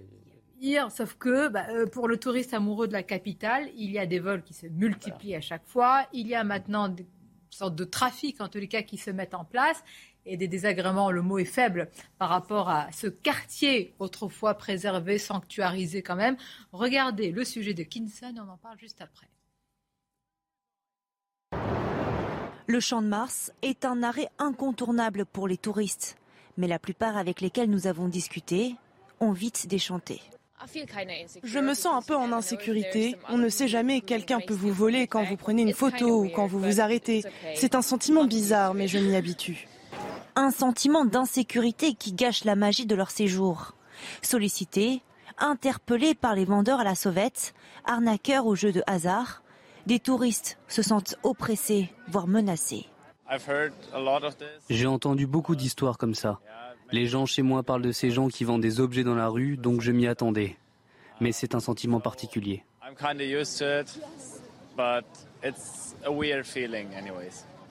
Tu te sens en insécurité? Un peu, oui. L'insécurité se ressent surtout lorsque la nuit tombe. Ce que je trouve anormal, c'est de les voir vendre de l'alcool, en fait, euh, euh, voilà, sur le bord de la route. J'imagine qu'ils ne contrôlent pas si ce sont des mineurs ou, ou même tout simplement voilà, la consommation d'alcool de soir en pleine rue. Les policiers du 7e arrondissement déplorent une délinquance liée à l'attrait de la Tour Eiffel qui nuit beaucoup plus aux touristes victimes de vols ou d'escroqueries qu'aux riverains. On ne dit pas que c'est tout Paris, on ne dit pas que c'est toute la France, mais on dit que quand même, dans un pays euh, avec aussi fort potentiel touristique, c'est vraiment. C'est pas d'abord, c'est pas seulement le Champ de Mars. Moi, j'ai un ami qui s'est fait attaquer à la Villette. Mais c'est ce qui est intéressant. par, par des migrants, ce qui est intéressant, c'est que les policiers lui ont dit mais vous êtes allé sur des allées, c'est leur territoire. Terminé. Il y, a, plein de quartiers euh, dans Paris euh, où c'est comme ça, et je ne vous parle pas de la saleté et du reste, parce que le saccage Paris, si vous voulez, c'est dans tous les sens. Et pendant ce temps-là, Madame Hidalgo. Ah, euh, je me demandais combien vous allez tenir avant de parler de. Non mais écoutez, excusez-moi, elle est quand même. Non non mais. 32 secondes. Je veux pas. on en blague souvent, mais euh, là, pour le coup, vous savez, on parle souvent des politiques qui affectent nos vies. Elle a grandement affecté nos vies et dans un très mauvais sens. Paris est devenu une ville sale, une espèce de. Euh, alors, vous avez tout est fait pour le commerce et le tourisme, et même pas assez, mais en réalité, euh, euh, le cadre de vie des Parisiens euh, s'est considérablement dégradé. Et par ailleurs, je vous le disais, il y a une phrase qu'on commence à connaître tous en chinois. En tous les cas, je ne peux pas vous la dire, mais on peut la reconnaître. C'est méfiez-vous des pickpockets. oui, vous l'entendez partout dans les métros. Et je crois et je crois qu'en Chine, il y a beaucoup d'avertissements pour les gens qui viennent à Paris. Vous savez, les Chinois aiment bien venir se marier à Paris. Et euh, il y a beaucoup d'avertissements sur l'insécurité qui règne à Paris. On ne dit pas que ça n'existe pas dans d'autres capitales européennes, mais on dit que quand même il y a une concentration parfois à Paris. Et c'est vrai que parfois même dans les offices de tourisme, on prévient en amont notamment les Chinois, mais pas seulement pour euh, ce genre de désagréments, d'incidents et même plus, hein, parfois de, de violence, évidemment. Imaginez, vous arrivez, tout de suite on vous vole vos papiers, votre séjour il a une autre coloration tout de suite. Hein. évidemment, vous avez raison. Évidemment que l'image de, la capitale se dégrade, euh, hélas, profondément. Mais là, sur ce sujet-là, est-ce que c'est la responsabilité de la municipalité ou du préfet de police de Paris? Parce que le préfet l'allemand qui ne nous épargne euh, aucun euh, coup de menton un peu tremblant ni phrase autoritaire. que c'est la faute à, tous ceux qui sont en charge de ça. Que c'est le plus important Oui, euh, juridiquement, c'est le préfet de police de Paris qui est en charge de la sécurité de la voie publique. Et là, c'est un problème de voie publique. Mais maître, moi je ne suis pas en train de voir si c'est Anne Hidalgo ou euh, le préfet allemand. je pense que dans quel il a raison, il a raison de préciser le problème qu'on a. Pardon, mais alors euh, Staline crack quand on l'a appelé, c'est la faute à qui? Parce non, mais Stalingrad, les responsabilités sont tout à fait partagées. Il y a si ceux vous prenez Stalingrad, si vous prenez Stalingrad, si vous prenez là euh, ce qui est ce qui est décrit ici et qui existe absolument, ce sont des problèmes souvent de filière ce sont des problèmes de, problèmes très identifiés, très repérés, très instru... On sait la manière dont ça se passe et ça s'organise. Le problème, c'est un défaut de réponse publique à tous les niveaux. Je suis d'accord qu'on puisse dire qu'il y a aussi l'État et son représentant qui a un rôle à jouer. Euh, euh, et le tout, c'est la mobilisation de moyens notamment de moyens de police et de justice. Ça, fait, et je termine sur une chose, il est et on ne peut pas réduire Paris qu'à ça. Non, mais, je l'ai dit d'entrée de jeu, non, Mais vous, vous l'avez dit, vous, l'avez dit. D'autres ne le disent plus. Bon. Moi, ce que je veux savoir, c'est en quoi, pendant des années, il faut qu'on se dise qu'il faut mobiliser des moyens pour mmh. éloigner des vendeurs à la sauvette, ceux qui sont en train de faire des trafics. Oui, je veux dire, il faut quoi Il faut quoi comme moyen Je ne sais pas, on continue. Une volonté politique. Et on continue. Et, évidemment, la justice qui suit. Excusez-moi, si déjà on n'avait pas une politique migratoire aussi absurde, c'est-à-dire que, évidemment, si on laisse entrer les gens, c'est très compliqué de les renvoyer. Après, à Stalingrad, vous avez parlé de filière. Si vous voulez, ça n'est un secret pour personne que les vendeurs de crack, c'est une filière sénégalaise, de migrants clandestins sénégalais. Je veux dire, certainement, il y a des filières diverses et variées euh, partout. Euh, simplement, effectivement, on connaît le problème des OQTF. Enfin, on sait très bien le taux d'expulsion est misérable, donc d'expulsion prononcée et exécutée. Hein. Euh, euh, donc, si vous voulez, c'est notre politique migratoire qui est aussi en cause là, et je crois qu'on va en parler après. Ça, il me semble qu'il y a un petit rapport. Non, mais c'est le laxisme intégral. Enfin, moi, je l'ai vécu l'été dernier quand je suis revenu en France. Enfin, je revenais d'Estonie, pays charmant, au sein duquel il n'y a aucune insécurité. J'ai pris l'avion, j'ai atterri à Charles de Gaulle Étoile. Déjà, je suis sorti de l'avion. Il y avait deux types qui se battaient avec des valises. Ensuite, j'ai pris le RRB qui était évidemment bondé. J'ai vu des touristes se faire détrousser. Je suis arrivé à Gare du Nord. mais je suis arrivé à Gare du Nord. J'ai vu des vendeurs à la Suède qui disaient Malboro, Malboro, Malboro. Et je suis arrivé chez moi, la première chose que j'ai vue, c'est la feuille d'impôt, en fait. Et je me suis dit, bienvenue en France. Non, je veux dire, à un moment, c'est insupportable. Il y a beaucoup de gens qui, qui ont une belle image de Paris. Vous n'avez la pas une déclaration numérisée Vous n'avez pas une déclaration Ah numérisée non, pas encore. Non, Non, mais vous avez je ne suis pas très moderne. Je suis dans la réaction. Vous êtes Olivier. arrivé, euh, feuille Voilà. d'impôt. Non, mais c'est juste pour vous dire que ce pays, en fait, donne une image qui est pitoyable. Les touristes sont ici traumatisés. vous savez qu'il y a des ne psychiatres qui sont spécialisés là. Mais c'est pas la caricature. C'est ce qu'on vit au quotidien. Pardonnez-moi, pardonnez-moi. Vous arrivez à Berlin, vous arrivez dans d'autres capitales européennes. Peu ou prou, je dis pas que c'est la même chose, mais vous avez les. Non, vous n'avez Ah pas du non, tout- moi je, voyagez vais- je, beaucoup. je- je suis allé à, à Berlin plein de fois, ce n'est pas la même chose. Donc c'est spécifique à Paris. Je pense, oui, vraiment.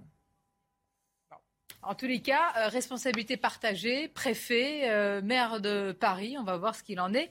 Vous avez fait le lien, difficile de ne pas le faire en tous les cas, sur ce sujet, sur une immigration pas, je ne sais pas, mais peu euh, contrôlée.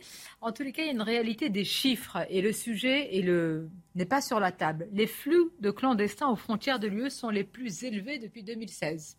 Au premier trimestre, Frontex, vous savez, le fameux organisme Frontex, tire le signal d'alarme.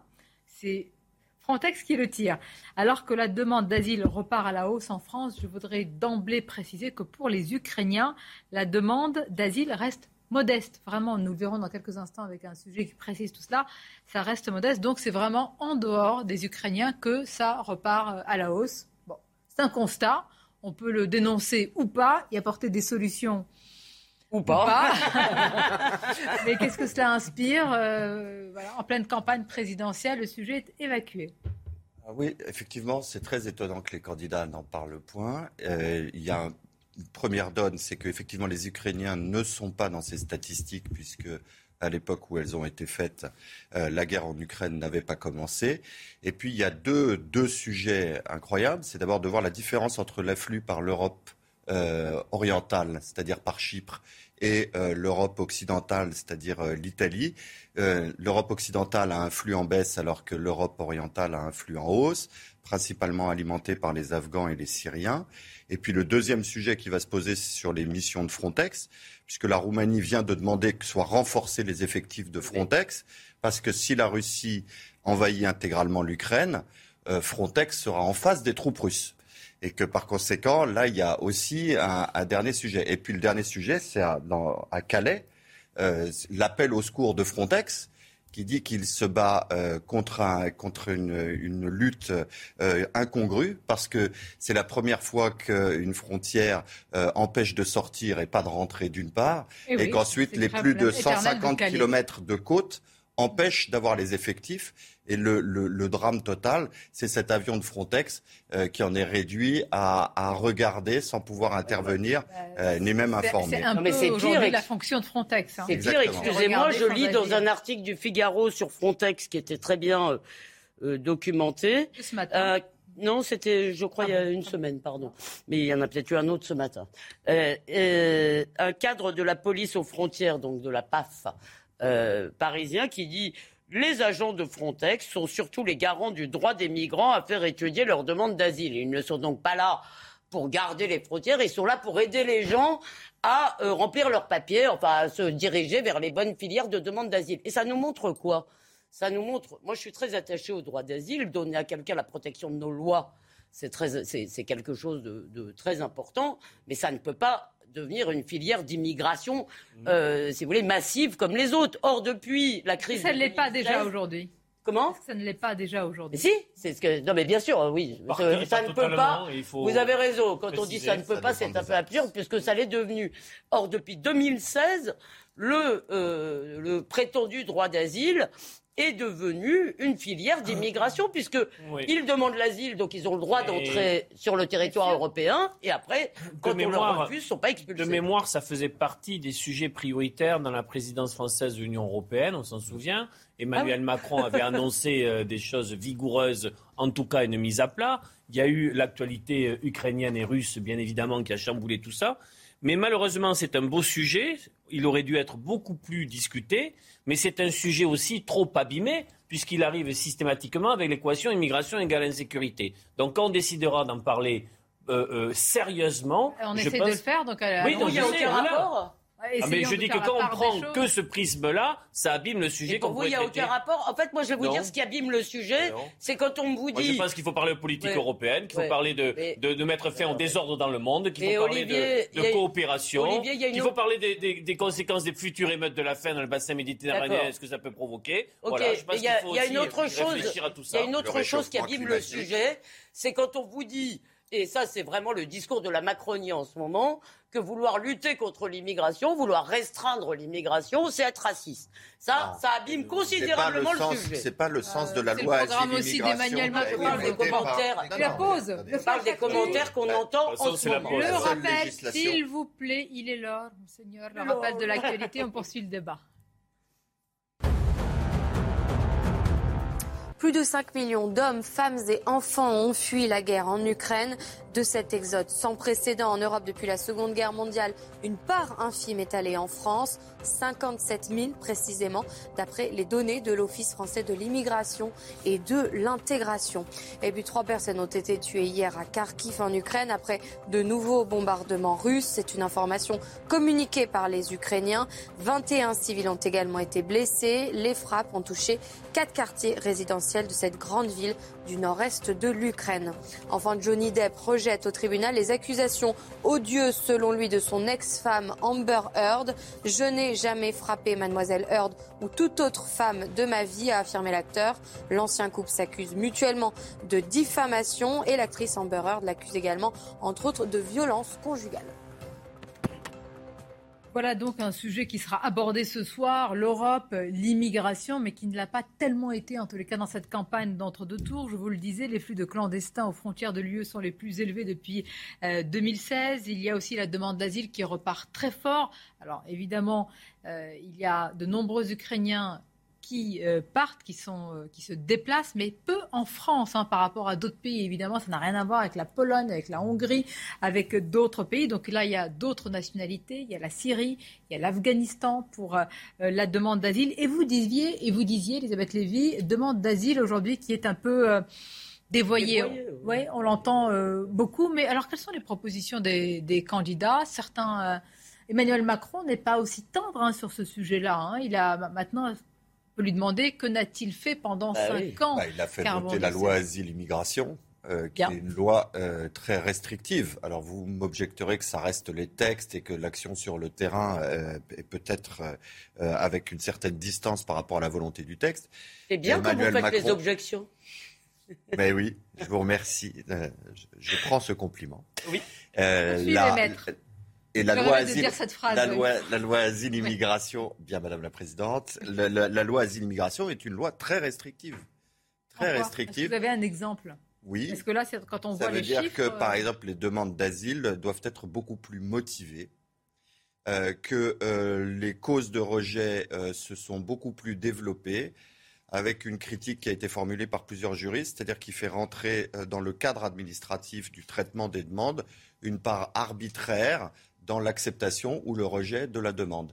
D'ailleurs, vous verrez que les recours devant l'OFPRA, devant la Cour nationale du droit d'asile, se sont démultipliés et que là aussi, enfermés dans les textes, euh, ces juridictions euh, rejettent massivement les, J'ai une question, euh, il y a les textes et il y a la réalité. Par exemple, les demandes d'asile pour les Afghans a beaucoup augmenté. Évidemment, quand vous voyez ce qui se passe en Afghanistan avec le régime des talibans, vous vous dites qu'il faut les accueillir, les femmes, etc. Mais, par exemple, moi j'ai posé la question à Marine Le Pen, elle dit mais le pays n'est pas en guerre.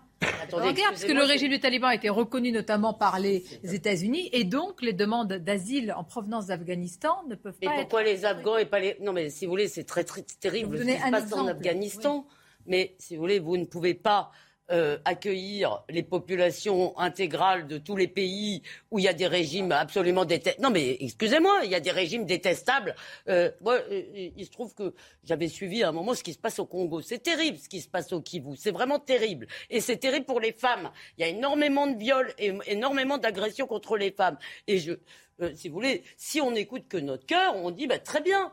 Euh, simplement, il y a quelque chose, c'est que faire venir des gens qu'on n'est pas capable d'accueillir dignement, qu'on n'est pas capable d'intégrer à la société française, qu'on n'est pas capable, si vous voulez, d'accompagner, euh, euh, c'est pas très parlons de l'humanité de l'accueil. Eh ben oui, mais l'humanité de l'accueil dépend du nombre. Vous ne pouvez pas accueillir dignement, si vous voulez, des millions et des millions de gens. C'est la logique du nombre qui même, problème. Mais même quand un pays est en guerre, est-ce que vous pensez que vous pouvez résoudre les guerres dans le monde en, ah, en faisant venir toutes les populations de tous les pays en guerre agir sur les racines. On, fait venir, on fait venir. Quand vous avez parlé du désordre du monde. Il y a un deuxième sujet dans, dans celui que vous venez de développer. C'est qu'en réalité, euh, l'Europe, qui avait pour mission de, répartir ces flux de réfugiés s'y est toujours refusé.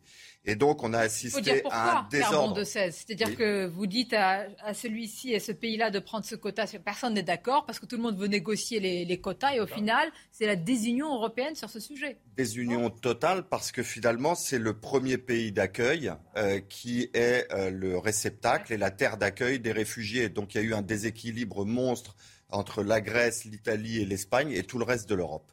Et donc une désunion croissante.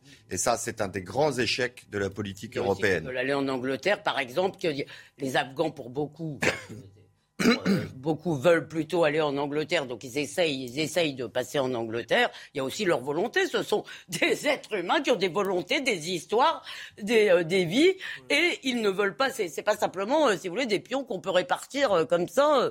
voilà. Mais le problème, vous dites, vous avez parlé de la loi asile. Vous avez raison. La loi est, très, certainement très bien. Notre problème, en fait, c'est les déboutés du droit d'asile. Quelque, une fois que vous les avez déboutés, vous savez très bien qu'ils restent. D'accord. Et ça fait combien d'années qu'on entend parler de la réforme de Schengen D'ailleurs, les deux candidats la proposent, évidemment, avec des nuances extrêmement différentes. Qu'est-ce que ça va changer pour ceux qui nous regardent concrètement? Est-ce que vous avez un exemple en tête? Est-ce que ça peut, par exemple, le président euh, candidat, il souhaite aller au bout de la réforme de Schengen, initiée par la Commission européenne? Bon. En effet, un serpent de mer aujourd'hui, c'est-à-dire ça fait plus de annonces ans répétées. Euh, il y a dix ans, on avait exactement le même débat. Et alors, il dit aussi qu'il faut augmenter euh, les effectifs de Frontex. Alors vous, vous me dites, Frontex regarde mais n'agit pas. Et on l'a vu à la frontière, c'était il y a quelques mois. C'était à quelle frontière? Polonaise ou biélorusse? Biélorusse et polonaise. Effectivement. Il y avait le chantage au. Oui. Mais il y a deux missions pour Frontex. Hein. C'est par exemple, si on prend les, missions qui vont être les siennes euh, en Roumanie, en Estonie, en Hongrie, c'est effectivement euh, de faciliter l'arrivée des réfugiés ukrainiens. Donc ça va être un travail administratif de recensement des flux et euh, des besoins. Et puis vous avez la lutte, euh, euh, notamment celle, puisque vous parliez du, du, flux vers la Grande-Bretagne, la lutte qui est menée pour empêcher les gens de sortir de France. D'ailleurs, c'est là que, que, les gens de Frontex eux-mêmes, avec la police de l'air et des frontières, parlent d'incongruité. C'est-à-dire que ce sont les seuls douaniers au monde qui empêchent les gens de sortir et qui ne contrôlent pas ceux qui rentrent. J'essaie de voir, là, chaque candidat et la faisabilité de son programme. Marine Le Pen dit qu'elle veut expulser les étrangers, donc en situation irrégulière, qui menacent, dit-elle, l'ordre euh, public ou qui sont condamnés par la justice. Et aussi les étrangers qui n'ont pas travaillé depuis un an. Oui, et là, serpent de mer, mais alors, euh, est-ce que vous pouvez aujourd'hui renvoyer, quitte à négocier les fameuses... Euh, au bah, QTF euh, Écoutez, on est partagé entre deux choses. On voit bien, je ne pense pas, si vous voulez, que les gouvernements ont cherché absolument à ne pas les renvoyer. Euh, on voit, alors il y a des difficultés avec les tribunaux français, des fois. Déjà, pour commencer, les tribunaux administratifs qui valident pas les expulsions. on parle bien des étrangers en situation illégale. Ben oui. Parce que dans le programme des, de non, mais moi je suis pour l'expulsion. Moi je suis pour l'expulsion des délinquants étrangers. Excusez-moi. Oui, non, mais parce que dans le programme de Marine Le Pen, elle va au-delà. Non, mais par ailleurs, moi je suis pour l'expulsion des délinquants étrangers, même en situation régulière. Je pense qu'on a le droit de décider mais vous êtes, qui on accueille sur notre Mais comment vous le faites territoire. mais, les pays Mais je, vous donne un exemple que vient de m'envoyer un policier de la BAC, qui est, euh, qui est à la frontière espagnole. Il dit la semaine dernière. Euh, voilà, les, euh, les autorités euh, espagnoles, les autorités, attendez, oui, c'est les autorités françaises qui invitent trois migrants, donc, à repartir vers l'Espagne puisqu'ils étaient entrés illégalement en France. Alors effectivement, ils prennent les ponts, ils vont. ils vont en Espagne et ils reviennent à six. Mais dans les statistiques, on aura compté trois expulsions en réalité.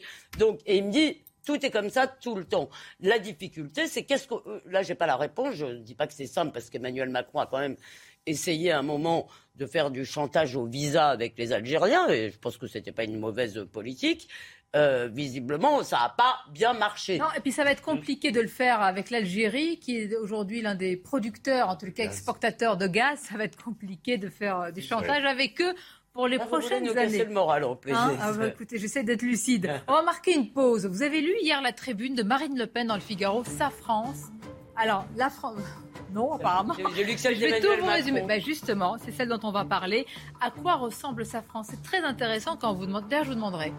Pour vous, la France Quoi, une image, des paysages, une phrase? Hop, hop, hop, hop, vous dire, bah, je ne voulais pas le citer parce que vous connaissez votre réponse. Et Emmanuel Macron, pour lui, c'est quoi la France? Très intéressant. On va l'analyser juste après la pause. Merci d'être avec nous et surtout avec nos invités pour Midi News. Je vous le disais, les discussions se poursuivent pendant la pause. On parle beaucoup euh, politique. Forcément, nous allons reparler. Je voudrais vous parler de la tribune d'Emmanuel Macron dans le Figaro. Sa France, à quoi ressemble-t-elle? Et je vous pose la question. Si je vous demande à quoi pensez-vous tout de suite quand, quand on vous dit la France, est-ce qu'il s'agit de littérature, de musique, de paysage, de langue? Vous nous direz. Vous verrez que pour Emmanuel Macron, c'est la Marseillaise. Mais tout d'abord, avant de l'entonner, le flash de l'actualité. L'armée de l'air israélienne a mené des frappes contre la bande de Gaza, les premières depuis trois mois, en représailles à un tir de roquette depuis l'enclave palestinienne. Et à l'issue d'une réunion à huis clos du Conseil de sécurité de l'ONU, cinq pays européens ont affirmé dans une déclaration commune que la violence doit cesser immédiatement et le statu quo des lieux saints doit être pleinement respecté. Et dans le scandale Partygate, le Premier ministre britannique Boris Johnson s'est excusé sans réserve devant le Parlement hier s'être vu infliger une amende pour avoir enfreint les restrictions anti-Covid sans convaincre l'opposition qui, une fois encore, a demandé sa démission. Enfin, au Vatican, une foule impressionnante sur la place Saint-Pierre. C'est la première audience générale du pape depuis le début de la pandémie, c'est-à-dire depuis plus de deux ans. Vous le voyez sur ces images, des milliers de catholiques ont fait le déplacement pour rencontrer le pape quelques jours après Pâques. Si je vous dis la France, à quoi pensez-vous? Qu'est-ce qui vous vient tout de suite à l'esprit? La langue, la musique, la littérature, un souvenir, un parfum, l'histoire euh, Molière, Racine. Molière, Racine pour vous, oui, Elisabeth? La langue. La, langue, d'abord. Avant tout. Ben, tout, le reste aussi. Moi, je réponds. Puisqu'il dit Ma France, c'était aussi un beau texte de Jean Ferrat. Et dans ce texte-là, il disait quand la France euh, réussit à faire frissonner le reste du monde par son génie politique, son génie intellectuel, je pense que c'est une belle, définition. Et vous, euh, Kevin Bossuet? Bah Moi, tout d'abord, ce sont nos racines chrétiennes, c'est notre langue et c'est aussi ce qu'elle est devenue, c'est-à-dire la République, faire en sorte que n'importe qui, quelles que soient euh, ses origines sociales, ethniques ou sa religion, puisse réussir au sein, euh, au sein de la République française. Moi, je suis d'abord républicain. La France ou la République Ah ben moi, moi j'entendais ah, un candidat qui disait vive, ah bah. vive la République et surtout vive la France. Moi, je dis. Ben voyons. moi, je dis, je dis surtout vive la France et surtout tout vive la République. Marrant parce que. Ah bah oui, mais dans l'ordre, c'est important. Oui. Non, mais je. Euh, je crois que Maître, Maître nous, nous a pas encore dit quelle était sa France. Ah oui, pardon. Eh bien, moi, c'est d'abord une fierté. Moi, je suis heureux d'être euh, l'héritier de cette histoire. Et puis, euh, en tant qu'avocat, eh ben, c'est toujours la terre des, des arts, des armes et des lois. Oh, ça c'est relevé.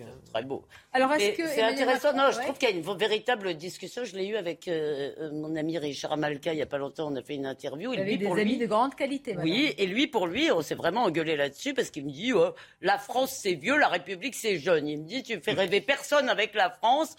Alors qu'avec et, moi je pense qu'il y a vraiment il faut prendre ça comme un tout, c'est-à-dire notre histoire ne commence pas en 1789, même si je suis d'accord avec Kevin, c'est-à-dire que ce pays dont n'importe qui peut devenir le citoyen, dont n'importe quel individu, pas n'importe quel groupe en fait, mais dont n'importe quel individu peut devenir le président de la République ou la maire de Paris, si vous voulez, venant de euh, voilà voilà non mais ah oui, euh, ça vous intéresse, Emmanuel Macron, à part vos, oh, pardon. non, non. On va voir quelques extraits. Mais ça m'interpelle ce que vous avez dit sur Jean Ferrat parce que. Oui, parce que le titre Ma France, c'est pour moi. c'est une chanson euh, vraiment très engagée, très politique. Hein. Oui, mais qui est très belle. Oui, Absolument. Euh, c'est bien. Ça, dit beaucoup, non, non, mais. Vous, allez la réécouter prochainement. Non, non, mais j'ai des souvenirs. Je me souviens qu'il met aussi en valeur quelques coins de France, la Provence, l'Ardèche, je crois, de la montagne. Et puis, et puis, et puis, il met en opposition quand même la France des travailleurs et une autre oui, c'est la hein, France qui se lève tôt. Voilà, c'est pour ça que vous l'avez choisi. Oui, voilà, ben voilà, évidemment. Mais pas dans la même euh, définition que dans d'autres temps politiques sur la France qui se lève. Oui. Emmanuel Macron. Mais non, on va pas vous dire que vous êtes Sarkozy. La France, pas peur. déjà qu'on lui a dit que sa campagne, non, que je salue, hein, ah, bah, que je salue, qui est formidable. Alors, comment Emmanuel Macron appréhende la France, sa France? Voici ce qu'il dit. Jamais je ne me sens plus français que lors des Marseillaises. Moi aussi, j'adore ça. Oui. Dit-il dans Et le après, Figaro. il décrit toutes les. Oui, alors il est décrit, c'est ça qui est important. Ouais. C'est la Marseillaise des Enfin, du joies. plus léger au plus tragique. Le 14 juillet, les événements sortis, sportifs, la Marseillaise des mémoires, le 8 mai, le 11 novembre, autant de dates, de moments qui symbolisent la France d'Emmanuel Macron et de Marseillaises qui résonnent différemment. Et c'est vrai qu'évidemment, il y a la Marseillaise de la joie, de la conquête, de, La de Marseillaise. la communion d'une Coupe du Monde, il y a la Marseillaise de la mémoire, blessée, mais... euh, Et il y a la Marseillaise des meetings, parce qu'il faut dire que l'un des grands agréments pour moi des campagnes électorales, c'est que dans tous les meetings, alors on chante, on la chante plus ou moins. Chez Mélenchon, ils font un peu du playback. Ils mettent la musique, mais ils lèvent le poing. Mais bon, on chante la Marseillaise dans tous les meetings. On la chante beaucoup chez Fabien Roussel, avec beaucoup de cœur. Euh, et moi, j'adore entendre le Marseillaise. C'est un chant révolutionnaire, hein, donc c'est pas étonnant de lever le point. Euh, Oui, enfin, ça se faisait plutôt chant- pour l'international, vous savez. Oui. Est-ce que, est-ce que vous partagez Est-ce que vous vous sentez simplement. plus français que lors de la Marseillaise? Ah oui, moi, j'ai, moi, c'est pas dans la Marseillaise que je me reconnaîtrais le plus. C'est plus en, en voyant un paysage. Non, non, mais attendez, y a, y chacun répond en fonction de. Mais est-ce que vous adhérez à ce que dit le, le président candidat? C'était c'était ma question. Ah oui, Moyennement, apparemment. Oui, c'est beau. Non, mais, mais encore, comme dirait l'autre. non, mais vous savez qu'il y a un énorme débat quand même sur la Voilà. Marseillaise. Euh, euh, c'est cette notion Oh. du sang impur qui, qui ne cesse d'interroger. Alors, il y a la licence poétique, on, on a le droit euh, de ne pas euh, être politiquement correct euh, quand on est dans le registre de la poésie, du chant, euh, surtout un chant qui exalte les, les valeurs patriotiques. Mais, mais si Bah, vous la heureusement, sur un hymne national, que ça Il faut rétablir la vérité sur ce sang impur. Il faut rétablir la vérité. Le sang impur qui abreuve nos sillons, c'est le sang des révolutionnaires. C'est pas le sang, c'est pas le sang des étrangers. C'est le sang des révolutionnaires qui est considéré par les royalistes comme du sang impur. C'est leur sang dont il est question. Mais- Arrêtons mais- mais- de propager cette fake news, si Oui, vous me permettez de dire ça. texte en Bel bon hommage français. à la langue Le texte commence par la. Marseillaise et les dit, euh, la Marseillaise aussi pour Samuel Paty et Beltran. Mais j'ai eu du mal à aller au bout de ce texte-là, car au j'ai un peu pioché pour aller au bout, parce qu'au final, il ne dégage pas une perspective, un horizon, une vision. C'est-à-dire, je n'ai pas trouvé dans ce texte, qu'on puisse partager ou pas la perspective, l'horizon et la vision, je n'ai pas trouvé quelque chose qui faisait une démonstration. Bon, m'intéresse. Regardez cet autre extrait. Euh, Qu'est-ce qu'être français Qui est français Voici ce passage. Est français celui pour qui la liberté est un idéal indépassable, non pas la liberté du vide, celle qui, refusant le vaccin, est en réalité une tyrannie pour les autres, mais la liberté du citoyen qui, fondée sur la raison, s'inscrit dans un contrat social. Et donc les autres, ils aiment la, ils aiment la- Non mais excusez-moi, si la France c'est juste C'est passé ça. un peu sous les radars, mais moi c'est la phrase. Les Australiens sont français alors Parce que je suis sûr qu'il y a des Australiens qui partagent tout à fait cette conception de la liberté. Non, mais c'est une tribune de communicants qui vise encore une fois à diaboliser ceux qui étaient contre la vaccination et ceux qui étaient contre le pass sanitaire. Moi, je regrette quand même que le président de la République euh, ne puisse pas faire preuve de sincérité et dire clairement ce qu'il pense, ce qu'est être français pour lui. Parce que là, en effet, il fait de la petite communication. Et moi, ce que je regrette aussi, c'est que, enfin, je l'ai entendu quand même le président de la République vraiment, hein. J'ai entendu le président de la République nous dire qu'il fallait, qu'il fallait déconstruire notre histoire. J'ai entendu le président de la République dire que la France avait commis un crime contre l'humanité. Il Et a dit ça sur un sol étranger et qu'il n'y avait pas de culture française. Donc il est toujours dans le en même temps. Il essaye de satisfaire tout et son contraire. Et je pense qu'encore une fois, on a besoin de clarté. Et encore une fois, moi je n'ai rien contre Emmanuel Macron. Je trouve qu'il incarne très bien. C'est mal imité non, mais qu'il incarne très bien les valeurs de la République. Mais le problème, c'est qu'il manque de sincérité. Et on aimerait bien savoir ce qu'il pense vraiment, ce qu'il y a derrière toute cette Ah, communication dont on ne peut euh, plus. Je pense que le macronisme, maintenant on le sait, c'est une adaptabilité permanente à des situations euh, nationales, internationales. Et à Mais, des publics. Par exemple, ce texte-là ne répond pas de quoi le macronisme est-il le nom? En termes Je pense qu'il il- il donne, vous avez raison, une vision qui peut être plaquée sur beaucoup de gens en réalité. Il Oui. essaye de faire la vision. À part le passage sur les vaccins, qui- qui quel peut- passage, contre quel passage de ce texte, à part disons les trois lignes sur les vaccins qui n'ont rien à faire là, contre quel passage de ce texte pouvez-vous vous insurger personne. Nous Non, mais c'est d'accord. fait, c'est fait pour, c'est le- c'est l'exercice. Cela dit, la question de la, de la liberté, elle, oui. elle appelle à une autre question. C'est comment est-ce qu'on débat de la mise en œuvre des libertés dans notre pays Oula, oula maître, là, on a 4 heures avec euh, l'avocat.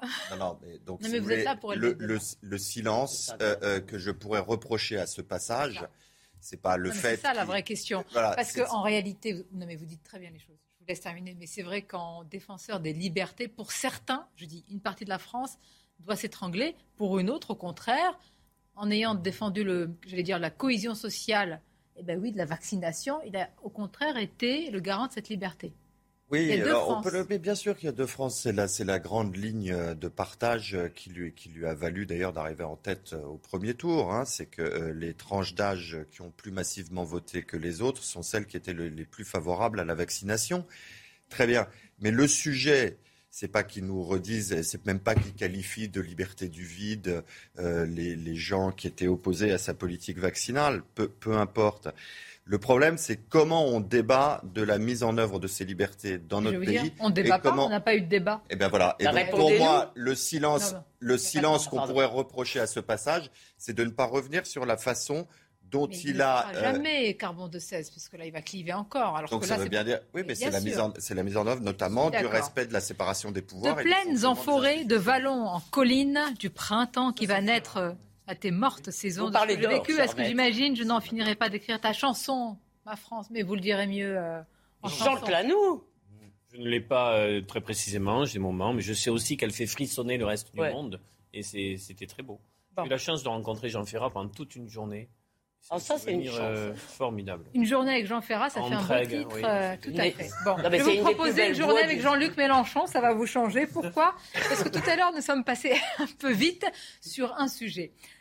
Bon, partons du principe de son ambition Premier ministre. Mais moi, la question, c'est est-ce qu'avec Emmanuel Macron ou Marine Le Pen, c'est indifférencié quand même pour le leader de la France insoumise? Cela est en train de provoquer beaucoup de crispations et vous nous le confirmez, Olivier D'Artigol, dans certains cercles de la gauche, c'est-à-dire qu'hier, on lui a reproché chez nos confrères de BFM une autre ambiguïté, de dire, eh ben, je peux être Premier ministre des deux. Il dit, c'est secondaire comme question, qui en fait? Oui, parce qu'il dit dans sa cohérence, le plus important n'est pas tant qui sera président, mais le fait que je puisse, avec une majorité, mettre en œuvre mon programme, mon projet, qui apportera des solutions concrètes sur des sujets euh, importants. Euh, voilà, il est dans cette logique-là, qui est une logique euh, présidentialisé au possible. Non mais d'accord, mais ma question c'est Emmanuel Macron, et qui jette le trouble, et qui jette le trouble aujourd'hui, en effet, sur cette idée que indifféremment il pourrait le faire. Euh, non mais excusez-moi, ces gens-là, il y, y, a des tas de gens qui passent leur temps à accuser Marine Le Pen de ne pas être républicaine. Moi, ce que je trouve de pas républicain. Si Marine Le Pen était élue et qu'elle n'avait pas de majorité au Parlement, elle serait tout de même présidente de la République et il faudrait bien qu'elle ait un Premier ministre qui euh, serait validé par la majorité parlementaire. Donc l'idée que c'est choquant, si vous voulez, dans ce type de situation, que euh, Jean-Luc Mélenchon ou, qui, ou, un autre euh, soit le Premier ministre de Marine Le Pen, me semble pas. Et il dit aussi, et si le président n'est pas d'accord avec ce qu'il veut faire, il peut partir. Oui, mais me semble pas très. L'idée qui me semble pas républicaine, c'est l'idée de dire ah ben Marine Le Pen serait élue, mais elle ne pourrait pas avoir de Premier ministre parce qu'elles sont mauvais, en gros. C'est ça l'idée. Il faudrait mettre un cordon sanitaire, non plus autour d'un parti, mais, autour de l'Élysée. Qui a appelé à dire ne pas une seule voix pour Marine Le Pen, il y a quand même une incongruité. Ce qu'il dit, c'est secondaire de savoir si je suis Premier ministre. Et il y a aussi une forme de, contradiction, parce que pas une voix pour Marine Le Pen, alors qu'on sait très bien que la seule chance pour Jean-Luc Mélenchon de devenir euh, Premier ministre, finalement, c'est que euh, Marine Le Pen l'emporte. Parce que si Marine Le Pen l'emporte, la République en marche et lessivée, ça n'existe plus. Et, donc forcément, ça, ça rebat toutes les cartes politiques. Donc c'est pour ça qu'il y a une forme, je trouve, de, contradiction. Et encore une fois... il y a plein d'imagination, mon oh. cher. Et, encore une fois, il y a beaucoup... L'imagination, c'est la double hypothèse d'école de Marine Le Pen élu président de la République et la France insoumise majoritaire à, à l'Assemblée nationale. Faut, faut hein. être un petit peu, non mais il faut être un petit peu honnête. Il y a beaucoup plus de proximité idéologique entre Marine Le Pen et, les électeurs mélanchonistes que Macron et les électeurs mais mélanchonistes. Ce qui est intéressant dans, notre discussion, c'est que, en tout cas, ce qu'on dit, c'est que le second tour, le résultat du second tour, ne réglera rien de la situation politique et que les crises à venir, qu'elles soient institutionnelles, sociales ou euh, euh, euh, seront très vives. Parce que vous, vous pensez qu'il n'y aura pas de majorité? On verra. Ah, je Aujourd'hui, vu l'état du pays, on verra le second tour, on verra le niveau d'abstention, on verra le différentiel entre celui qui arrive devant et, et, celui qui n'est pas élu. euh, il y a euh, aujourd'hui une situation où je ne vois pas la configuration euh, de l'Assemblée nationale à venir. Aujourd'hui, je ne la vois pas. En d'autres, en d'autres moments politiques, on voyait quand même un continuum. Ce continuum, je ne le vois pas. Bah, excusez-moi, il peut y avoir tout simplement quelque chose d'assez nouveau et qui ne serait peut-être pas forcément un mal dans notre pays, c'est-à-dire l'obligation pour le président qui serait élu de former une coalition de gouvernement. C'est-à-dire qu'au lieu que vous ayez je sais pas, c'est pas bien comme phrase, mais vous n'auriez pas un seul parti, si vous voulez, qui a eu 25% des voix au premier tour, qui, hein. met en œuvre son programme, mais l'obligation de passer des compromis, de discuter avec les autres. Bah, Peut-être que ça nous ferait pas tant mal République, quoi. Écoutons Jean-Luc Mélenchon. Sur le vote blanc, l'abstention, l'autre bloc, ne l'oublions pas, l'autre bloc de cette France, euh, malheureusement morcelé, archipélisé, écoutons-le. Il y a des gens qui pensent qu'il faut s'abstenir. Moi, je leur dis, écoutez, euh, votez ce que vous voulez, mais ne vous abstenez pas, restez acteur de votre histoire. La, comment dire, la morale de la responsabilité, si je peux parler comme ça, la philosophie de la responsabilité, et surtout la philosophie humaniste veut que l'on soit son propre constructeur. Donc, en toutes circonstances, participez à la vie de votre pays. Hmm. Et puis après, vous votez comme vous voulez. Moi, je vous ai dit. le vote blanc. Un mot sur le vote blanc. Je pense qu'il pourriez. Ah, dans le futur, il faudrait le compter. Non, mais là. On en parlera du vote blanc juste après le flash de l'actualité. Rappel tout de suite. tout de suite, c'est une façon L'Ukraine a reçu des avions de chasse et des pièces détachées pour renforcer son armée de l'air. C'est le porte-parole du Pentagone qui l'a annoncé. Il a refusé en revanche de préciser le nombre exact d'avions envoyés. Il s'agit vraisemblablement d'avions de type MiG-29. Bannir les joueurs de tennis russe du tournoi de Wimbledon serait inacceptable. Ce sont les mots du porte-parole du Kremlin. Il réagit à des informations dans la presse britannique qui fait état d'une telle mesure. Cela toucherait notamment le russe Danil Medvedev numéro 2 mondial. Et cet hommage vibrant des supporters de Liverpool à Cristiano Ronaldo après la mort de son nouveau-né. Malgré une rivalité des plus féroces du football anglais, les supporters ont effectué une minute d'applaudissement en l'honneur du joueur de Manchester United. Voilà pour ce rappel de l'actualité. Il nous reste quelques minutes quand même. On va revenir sur le débat de ce soir à suivre sur CNews à 21h. Je vous posais tout à l'heure la question avec qui vous allez le regarder, où vous allez le regarder. Ça compte le contexte aussi dans ce genre euh, de moment. C'est quand même un rituel de notre 5 République. Vous voulez dire euh, où vous allez le regarder Je trouve que c'est un moment justement, c'est que moi j'adore aller voter parce que j'ai un sentiment d'appartenance. C'est-à-dire tout le monde fait la même chose en même temps. Les gens que vous rencontrez dans la rue vont aller voter. Eh bien, le débat, euh, c'est la même chose. Ce qui me gâche un peu le plaisir, en fait, c'est qu'on nous montre trop les coulisses et que par exemple, le plaisir des petites phrases, on le sait, mais c'est à force de nous le rappeler, c'est un peu gâché par l'idée qu'elles sont préparées, que donc ça gâche un peu de voir les coutures, ça gâche un peu le plaisir, mais quand même. Pour moi, c'est l'appartenance. Ça fait partie de l'appartenance. que l'homme du passif, euh, vous n'êtes pas le président, pas le premier ministre, mais oui, passé passif premier ministre, parce que ça a été préparé. Ça a été préparé, hein. Et vous n'avez pas le monopole du cœur aussi. L'anaphore, euh, non, l'anaphore, Hollande la faisait régulièrement en meeting avant son. Euh, donc, oui.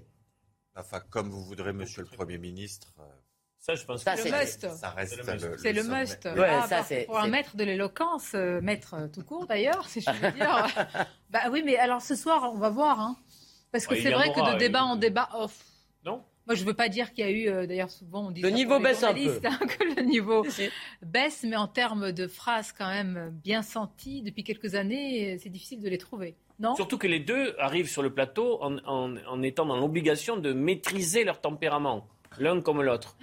L'arrogance d'un côté, l'agressivité de l'autre. Je sais pas où vous voyez. Non mais franchement, moi, je parce qu'il lui arrive d'être arrogant. Non mais attendez, ça oui, mais en revanche, ce que je vois, ce que j'ai vu de la campagne de Marine Le Pen, hmm, je ne l'ai pas trouvée agressive. Elle était agressive il y a cinq ans. tout ça, c'est revenu un peu. Pas pendant le premier tour, mais entre les deux tours, on a vu quand même. Vous voulez dire que si vous grattez le vernis des deux candidats, pour l'un euh, brutalité, arrogance, pour l'autre euh, mépris, arrogance aussi, finalement, c'est ça qui va ressortir on nous dit que les deux vont se contrôler. Quelle image euh, Donc on va s'enquiquiner ferme, quoi. Surtout s'ils ont chacun peur d'une élection qui ne, sera, qui ne soit fondée que sur le rejet. En tous les cas, Marine Le Pen a eu la main heureuse pour le tirage au sort, puisqu'elle va démarrer et elle va conclure, et elle va démarrer par le pouvoir d'achat. Elle ne voulait pas démarrer sur l'international, qui sera, je crois, en seconde, en troisième position. Enfin, il faut dire qu'il y a une logique qu'on démarre aussi par la priorité des, Français, quand même. On cesse de le marteler depuis euh, des mois. Bon, ça, vous paraît logique bah, Évidemment que c'est logique. Il y a un chiffre que j'aimerais mettre en avant. Qu'on ajoute les partis contestataires, qu'on ajoute l'abstention, qu'on ajoute le, vote blanc, on est à 66% de Français. Dans certains départements, comme dans l'Aisne ou dans, dans la Haute-Marne, on est à 76% de Français.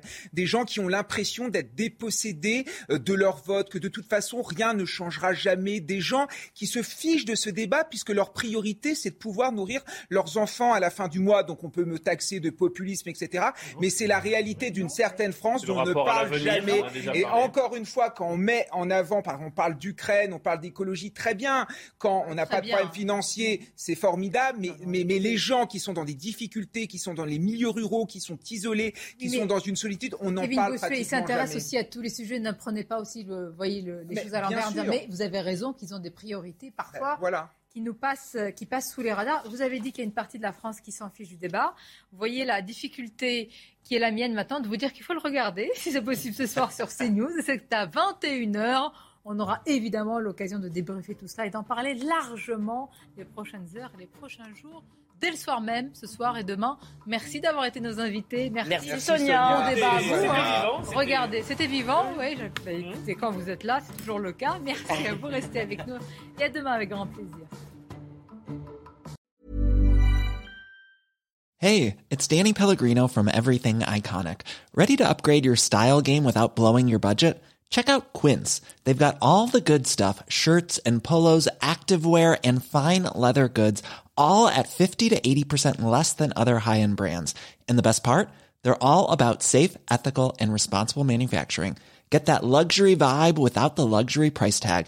Hit up quince.com slash upgrade for free shipping and 365 day returns on your next order. That's quince.com slash upgrade.